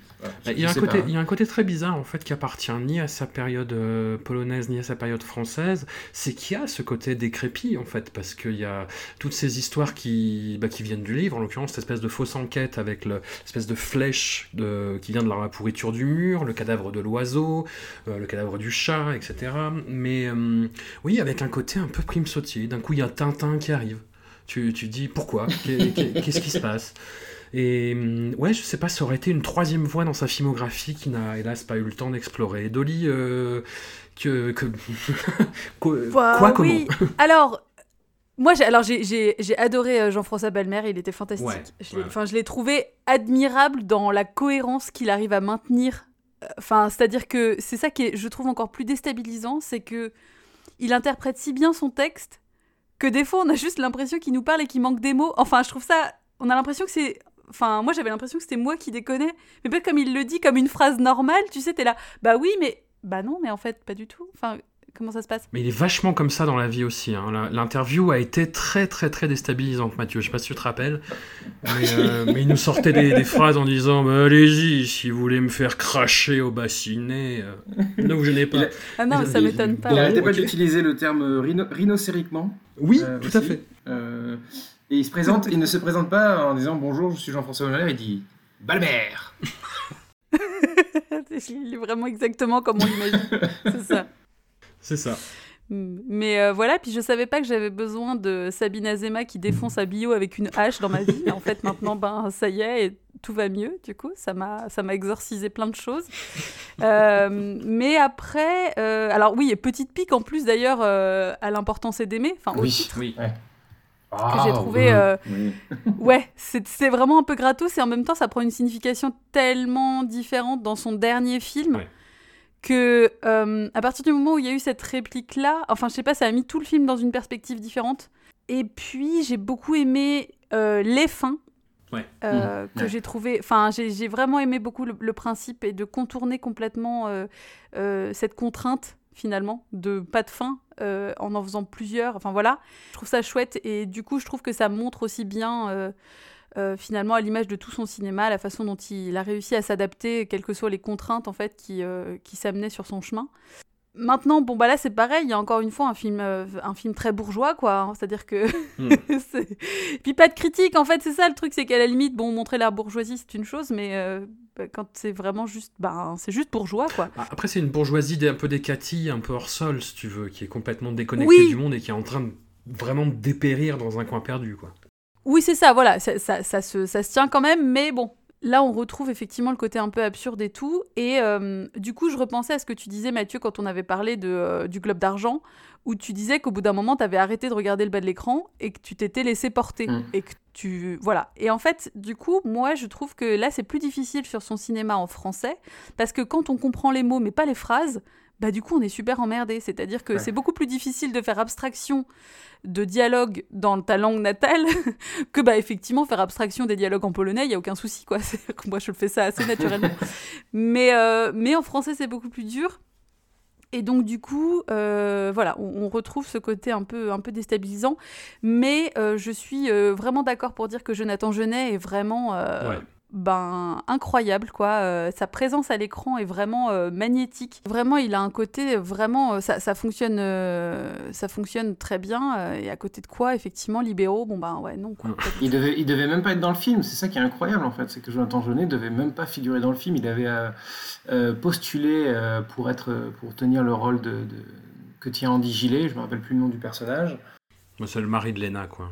Voilà, exactement. Et, il, a raté le, rôle, si je dis pas de bêtises, euh, euh, et, on l'a rappelé euh, in extremis parce que l'acteur engagé au départ pour Vitold s'est désisté. Et il est arrivé une semaine avant le, le début du tournage, quoi. Et donc c'est un peu, c'est un peu miraculeux. Puis que, puis que le tournage était compliqué parfois parce qu'il comprenait pas, enfin, qu'au bout de deux jours, il appelait ses parents en mode non mais là c'est compliqué. et pauvre petit chat. mais malgré tout, bah, c'est vrai que c'est vraiment celui qui se détache du lot, quoi. Il est, euh, il est vraiment parfait dans son rôle. Et euh, je trouve que c'est aussi ce qui sauve un peu tout le film aussi, quoi. Enfin, c'est-à-dire que moi j'étais vraiment accrochée à son personnage et euh, Et puis, et puis ces scènes de. Enfin, ces, plans sur les mains. bon, alors après, bien sûr. non, mais ouais, je sais, c'est facile. Mais ça veut dire que ça a une signification vraiment et l'utilisation de ça cette espèce d'existence en parallèle, là, cette façon dont il se frôle et tout, je trouve que c'est hyper intéressant et très, euh, et très poétique et, et, charmant aussi. Donc, euh, Et puis je trouve ça chouette finalement qu'il termine sa carrière avec ce film-là, parce que clairement, je pense que personne n'attendait ça, quoi. Au bout de 15 ans, il revient et, euh, et tout le monde est un peu en mode Ah, d'accord. et, après, hop, il meurt, bim, terminé. Et je trouve que c'est bah pareil, aussi un peu, un peu absurde, mais du coup à, l'image de, pas mal de ses films, quoi. Il y a un plan moi, de euh, Jonathan Jeunet euh, qui me, qui me hante encore, c'est euh, quand il se met à écrire une, énorme tirade sur son ordinateur, et il y a un plan où Zulawski cadre ses yeux, et il a l'air mm. possédé. Vraiment, quoi. Enfin, le, le, regard fou Enfin, il y a, y a, quelque chose de chamanique encore une fois là-dedans. Et oui, moi je trouve ça très beau qu'ils finissent effectivement, euh, parce qu'il y, a des séquences post-génériques entre guillemets, qui sont des, images de tournage auxquelles Zulewski tenait beaucoup. Il voulait que son, film, son film se finisse comme ça. Et il a obtenu de Paolo Branco de les inclure dans le générique de fin. Et, euh, et je trouve ça très beau, puisque c'est. En plus, c'est quelqu'un qui a toujours brisé le quatrième mur de façon euh, très étonnante. Et là, c'est très synchrone par rapport à bah, toute sa carrière et puis à ce retour qui n'en est finalement pas un. Ouais, j'ai trouvé ça très touchant aussi en fait, tous ces, tous ces plans de fin euh, avec la tempête et tout là, enfin vraiment, euh, j'ai trouvé que c'était judicieux et du coup, je sais pas si quand il a fait ce film là, il savait que c'était le dernier, enfin genre est-ce qu'il avait vraiment l'intuition? Non, que... non, il savait pas. Il, faisait tous ses films comme si c'était le dernier globalement. Ouais, parce que là, ça fait vraiment. Euh, oui, non, enfin, c'est pas ce qu'on nous a dit quand même. Mm. C'est Apparemment, déjà, apparemment, il a découvert qu'il avait un cancer euh, après, après la fin du, après la fin du tournage, euh, euh, même après la sortie du, non pas la sortie, mais la présentation du film à Locarno. Mhm. Il l'a appris après. il a été en train de préparer un nouveau film, donc en, fait, je sais, je sais pas vraiment si, si ouais, s'il avait conscience de tout ça, peut-être au fond de lui, mm. je sais pas, je sais rien. Non, non, mais il le, il le faisait dans l'énergie comme si c'était le dernier en fait. Oui, par contre, oui, c'est ça, c'est sûr, parce que après 15 ans, on te donne une, une, une, opportunité telle euh, que, enfin, tu sais que tu n'en auras pas, peut-être pas deux, donc euh, je pense qu'il s'est mm. jeté dedans à corps perdu aussi, quoi. bien sûr. Mm, mm. Mais c'est un film qui est, qui est, partiellement raté, où il y a des choses formidables, et je sais qu'à chaque fois, plus, plus je le vois, plus je l'aime en fait. Voilà, ça me fait un peu euh, comme, comme L'amour braque, mais c'est un film qui est plus difficile que L'amour braque quand même. Oh, t'es dur là. Non, mais au-delà de ça, euh, alors, et, alors là, c'est un, peu, c'est un peu bateau ce que je vais dire, mais euh, le film Cosmos aura servi à une chose aussi, c'est que ça lui aura permis de, glaner un prix. Mais un prix personnel, euh, c'est-à-dire que pas un prix pour un de ses mm. films. Mm. Il a gagné le prix de, il a gagné le, Léopard d'argent à Locarno en 2015, qui, donc, qui récompense le, le meilleur réalisateur. Donc c'était un peu la consécration ultime, in extremis même, on pourrait dire. Et euh, ça, c'est bien, euh, parce que pour un réalisateur qui a toujours été décrié, controversé, et qui en plus de ça a toujours été euh, finalement peu apprécié du milieu, recevoir un, un dernier prix comme ça, en guise de remerciement, on va dire, je trouve ça correct. Bon, bah voilà, c'est la fin de la filmographie euh, officielle d'Andrzej Jorewski. Vous pouvez retrouver dans le, livre qu'on a donc euh, écrit pour les, les, éditions Nitrate sur la base de 55 entretiens, bah, d'autres chapitres, les films qu'il n'a pas fait. Euh, le film sur Jeanne d'Arc, son Apocalypse Now avec Dolph Lundgren, euh, son polar fantastique lyonnais euh, qu'il aurait dû tourner avant Cosmos, et puis aussi bah, un, film, si vous avez envie de prolonger l'expérience, que vous pouvez voir sur Netflix, qui s'appelle Le Parler des oiseaux, qui est un, de ses derniers scénarios qu'il a confié euh, bah, dans ses dernières semaines de vie à son fils Xavri, qui est réalisateur lui aussi, et que Xavri a réalisé en reprenant bah, son équipe, en prenant euh, comme chef-op, en prenant Korzinski et la musique, qui est un film euh, assez émouvant quand on connaît toute l'histoire qu'il y a derrière, mais euh, et qui est incroyablement visionnaire sur ce qu'est devenu la Pologne de la fin des années 2010, quoi, cette espèce de, de, basculement dans le, euh, bah dans euh, le fascisme, l'extrême droite, le, le, retour du religieux, etc. Euh, film pas facile, film pas facile. tu as vu Mathieu, je crois? Oui, oui, bien sûr. Ouais, Je, l'ai vu pour les, pour les besoins du, du, du, livre, et, parce qu'on a fait un chapitre dessus aussi dans le livre, et en Mhm. effet, oui, c'est, mais c'est, intéressant quand même. Donc en effet, euh, c'est compliqué en termes de, de mise en scène, en termes de narration aussi, c'est encore une fois très éclaté, très oulaskien, hein, on va dire, Mhm. d'une certaine manière. Parce que ce qu'a, essayé de faire Xavier, c'est de, de marcher dans les, comme il nous avait dit, de, porter les godasses de son père, et euh, euh, qui est d'ailleurs un, un film à part dans sa filmographie à lui, à Xavier, puisqu'il fait pas du tout ce genre de truc euh, habituellement. Et euh, donc c'est un peu compliqué de ce, de ce point de vue-là, mais euh, en effet, euh, quand on le recontextualise, c'est extrêmement intéressant parce que le, fi- le- le film a été écrit, enfin le, le scénario a été écrit en 2012-2013, si je dis pas de bêtises, Hmm. et euh, on savait pas encore ce qu'il allait se passer avec Douda, on savait pas que, que le- que la, la Pologne allait plonger dans les heures sombres du conservatisme à, à outrance. Et ouais, c'est c'est intéressant puisqu'en plus ça parle de- de- d'une forme de, de- comment dire d'élite intellectuelle euh, polonaise qui, qui bascule aussi. Euh, pour ça, je trouve que c'est intéressant. ouais. Et puis si vous êtes féru, bah, si vous êtes tapé toute la filmo d'Andrzej juste avant, il y a, bah, y a plein de- d'easter eggs en fait. hein. Il y, a, une partie euh, centrale du film, pendant un quart d'heure, on est dans la maison où Andrzej euh, est mort et où son frère Mathieu vit encore, où il y a plein d'affiches de ses films, où il y a un personnage qui, bah, qui figure, Andrzej Zulewski, qui montre à une jeune fille le film Possession et elle est terrorisée par ce qu'elle voit. Il y a la musique de l'amour braque, il y a plein d'hommages dans tous les sens, comme ça il reprend la scène de finale de Sur le globe d'argent où son père euh, se met dans un miroir, enfin voilà, il y a, plein de, petites choses comme ça, de- des espèces de reliquats de scénarios qu'il n'a pas pu euh, réaliser aussi, enfin voilà. Voyez-le sur une curiosité, le pareil des oiseaux, on vous le conseille. Merci infiniment, euh, Jérémy d'Hollywood. D'Hollywood, on te retrouve euh, sur Twitch et sur YouTube si tu veux nous donner les adresses. Ouais, tout à fait. Bah, vous cherchez, euh, enfin, d'Hollywood, hein, de toute façon, D-O-2-L-Y, euh, espace W-O-O-D. Je suis essentiellement, effectivement, maintenant sur Twitch. Hmm. Euh, toutes les semaines, on se retrouve tous les dimanches pour débriefer un nouveau film. Et puis, euh, et puis après, le reste, on, on découvre euh, et, on, et on fait du jeu vidéo ensemble parce qu'on adore la vidéo ludie. mais, euh, mais voilà, et que toutes les occasions sont bonnes après aussi, en général, pour parler aux débeautés de, de cinéma étrange. Merci, euh, merci à vous de m'avoir donné l'opportunité de découvrir ce réalisateur sous cet angle-là parce que c'était vraiment très chouette et intense et je suis ravie de ne pas l'avoir fait toute seule. Donc, merci. Mais non, mais on était ravis de le faire avec toi. En tout cas, ton, ton, ton avis nous Absolument. a été précieux et on sera ravis de te, de te raconter euh, parmi nous euh, sur des, des occasions peut-être plus faciles ou pas. Oh, écoute, moi j'aime le challenge. Euh, un, petit, un petit débrief de la filmo de Lars von Trier, peut-être, non? Pas? Non, on a déjà fait. Pas Ah, jamais, déjà fait. euh, jamais. en revanche, là, c'est ma limite. On a déjà fait. Oh, il y a- d'autres cinéastes en dax, t'inquiète pas. Jérémy, on te retrouve sur, euh, sur Chaos Reign. Et tu es le bienvenu sur nos ondes aussi, hein, pour des, des, des, des- des cinéastes tendus ou pas. voilà, Mathieu, euh, à tout vite. On se retrouve la Oui, semaine moi, prochaine pour euh, le- l'épisode 13 de Voilà Maggie. Oui. Un grand merci à vous, à tout vite. Merci, salut. Ciao.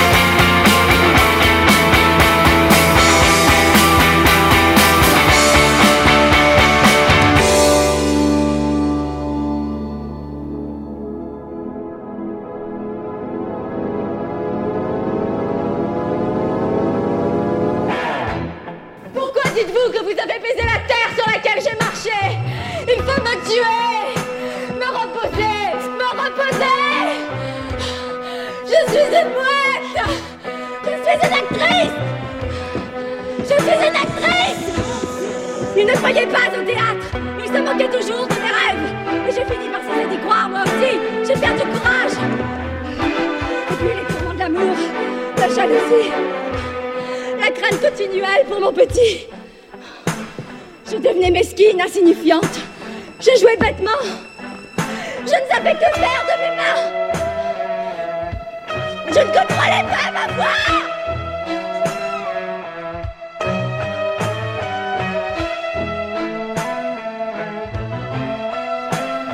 Je ne connaissais pas cette situation.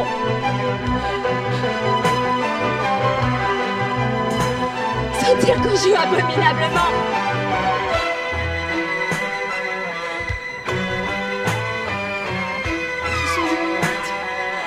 Depuis que je suis ici, je marche beaucoup. Je marche et je pense intensément.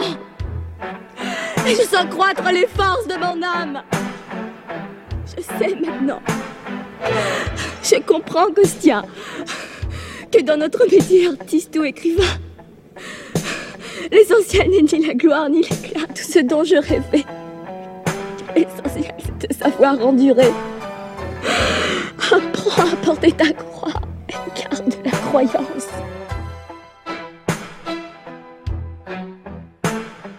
Parce que vous pensez, mes petits osios, mais vous croutillez, non, qu'il y en a une Et que pendant claque, il y en a une et que on peut tout saisir le mine d'un coup Envolé Fifi pom pom papa Popo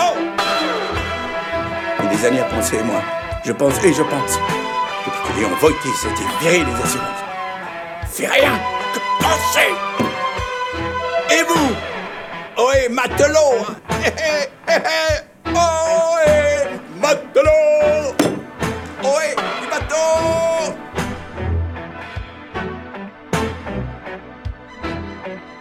Ma vie à moi est. N'en déplaise à personne. Et même si maintenant je sais, je prends et je donne de là où est tapie la petite personne. Celle qui a si mal, celle qui me sert à moi. Alors deviens-vous tout de suite et n'attends pas.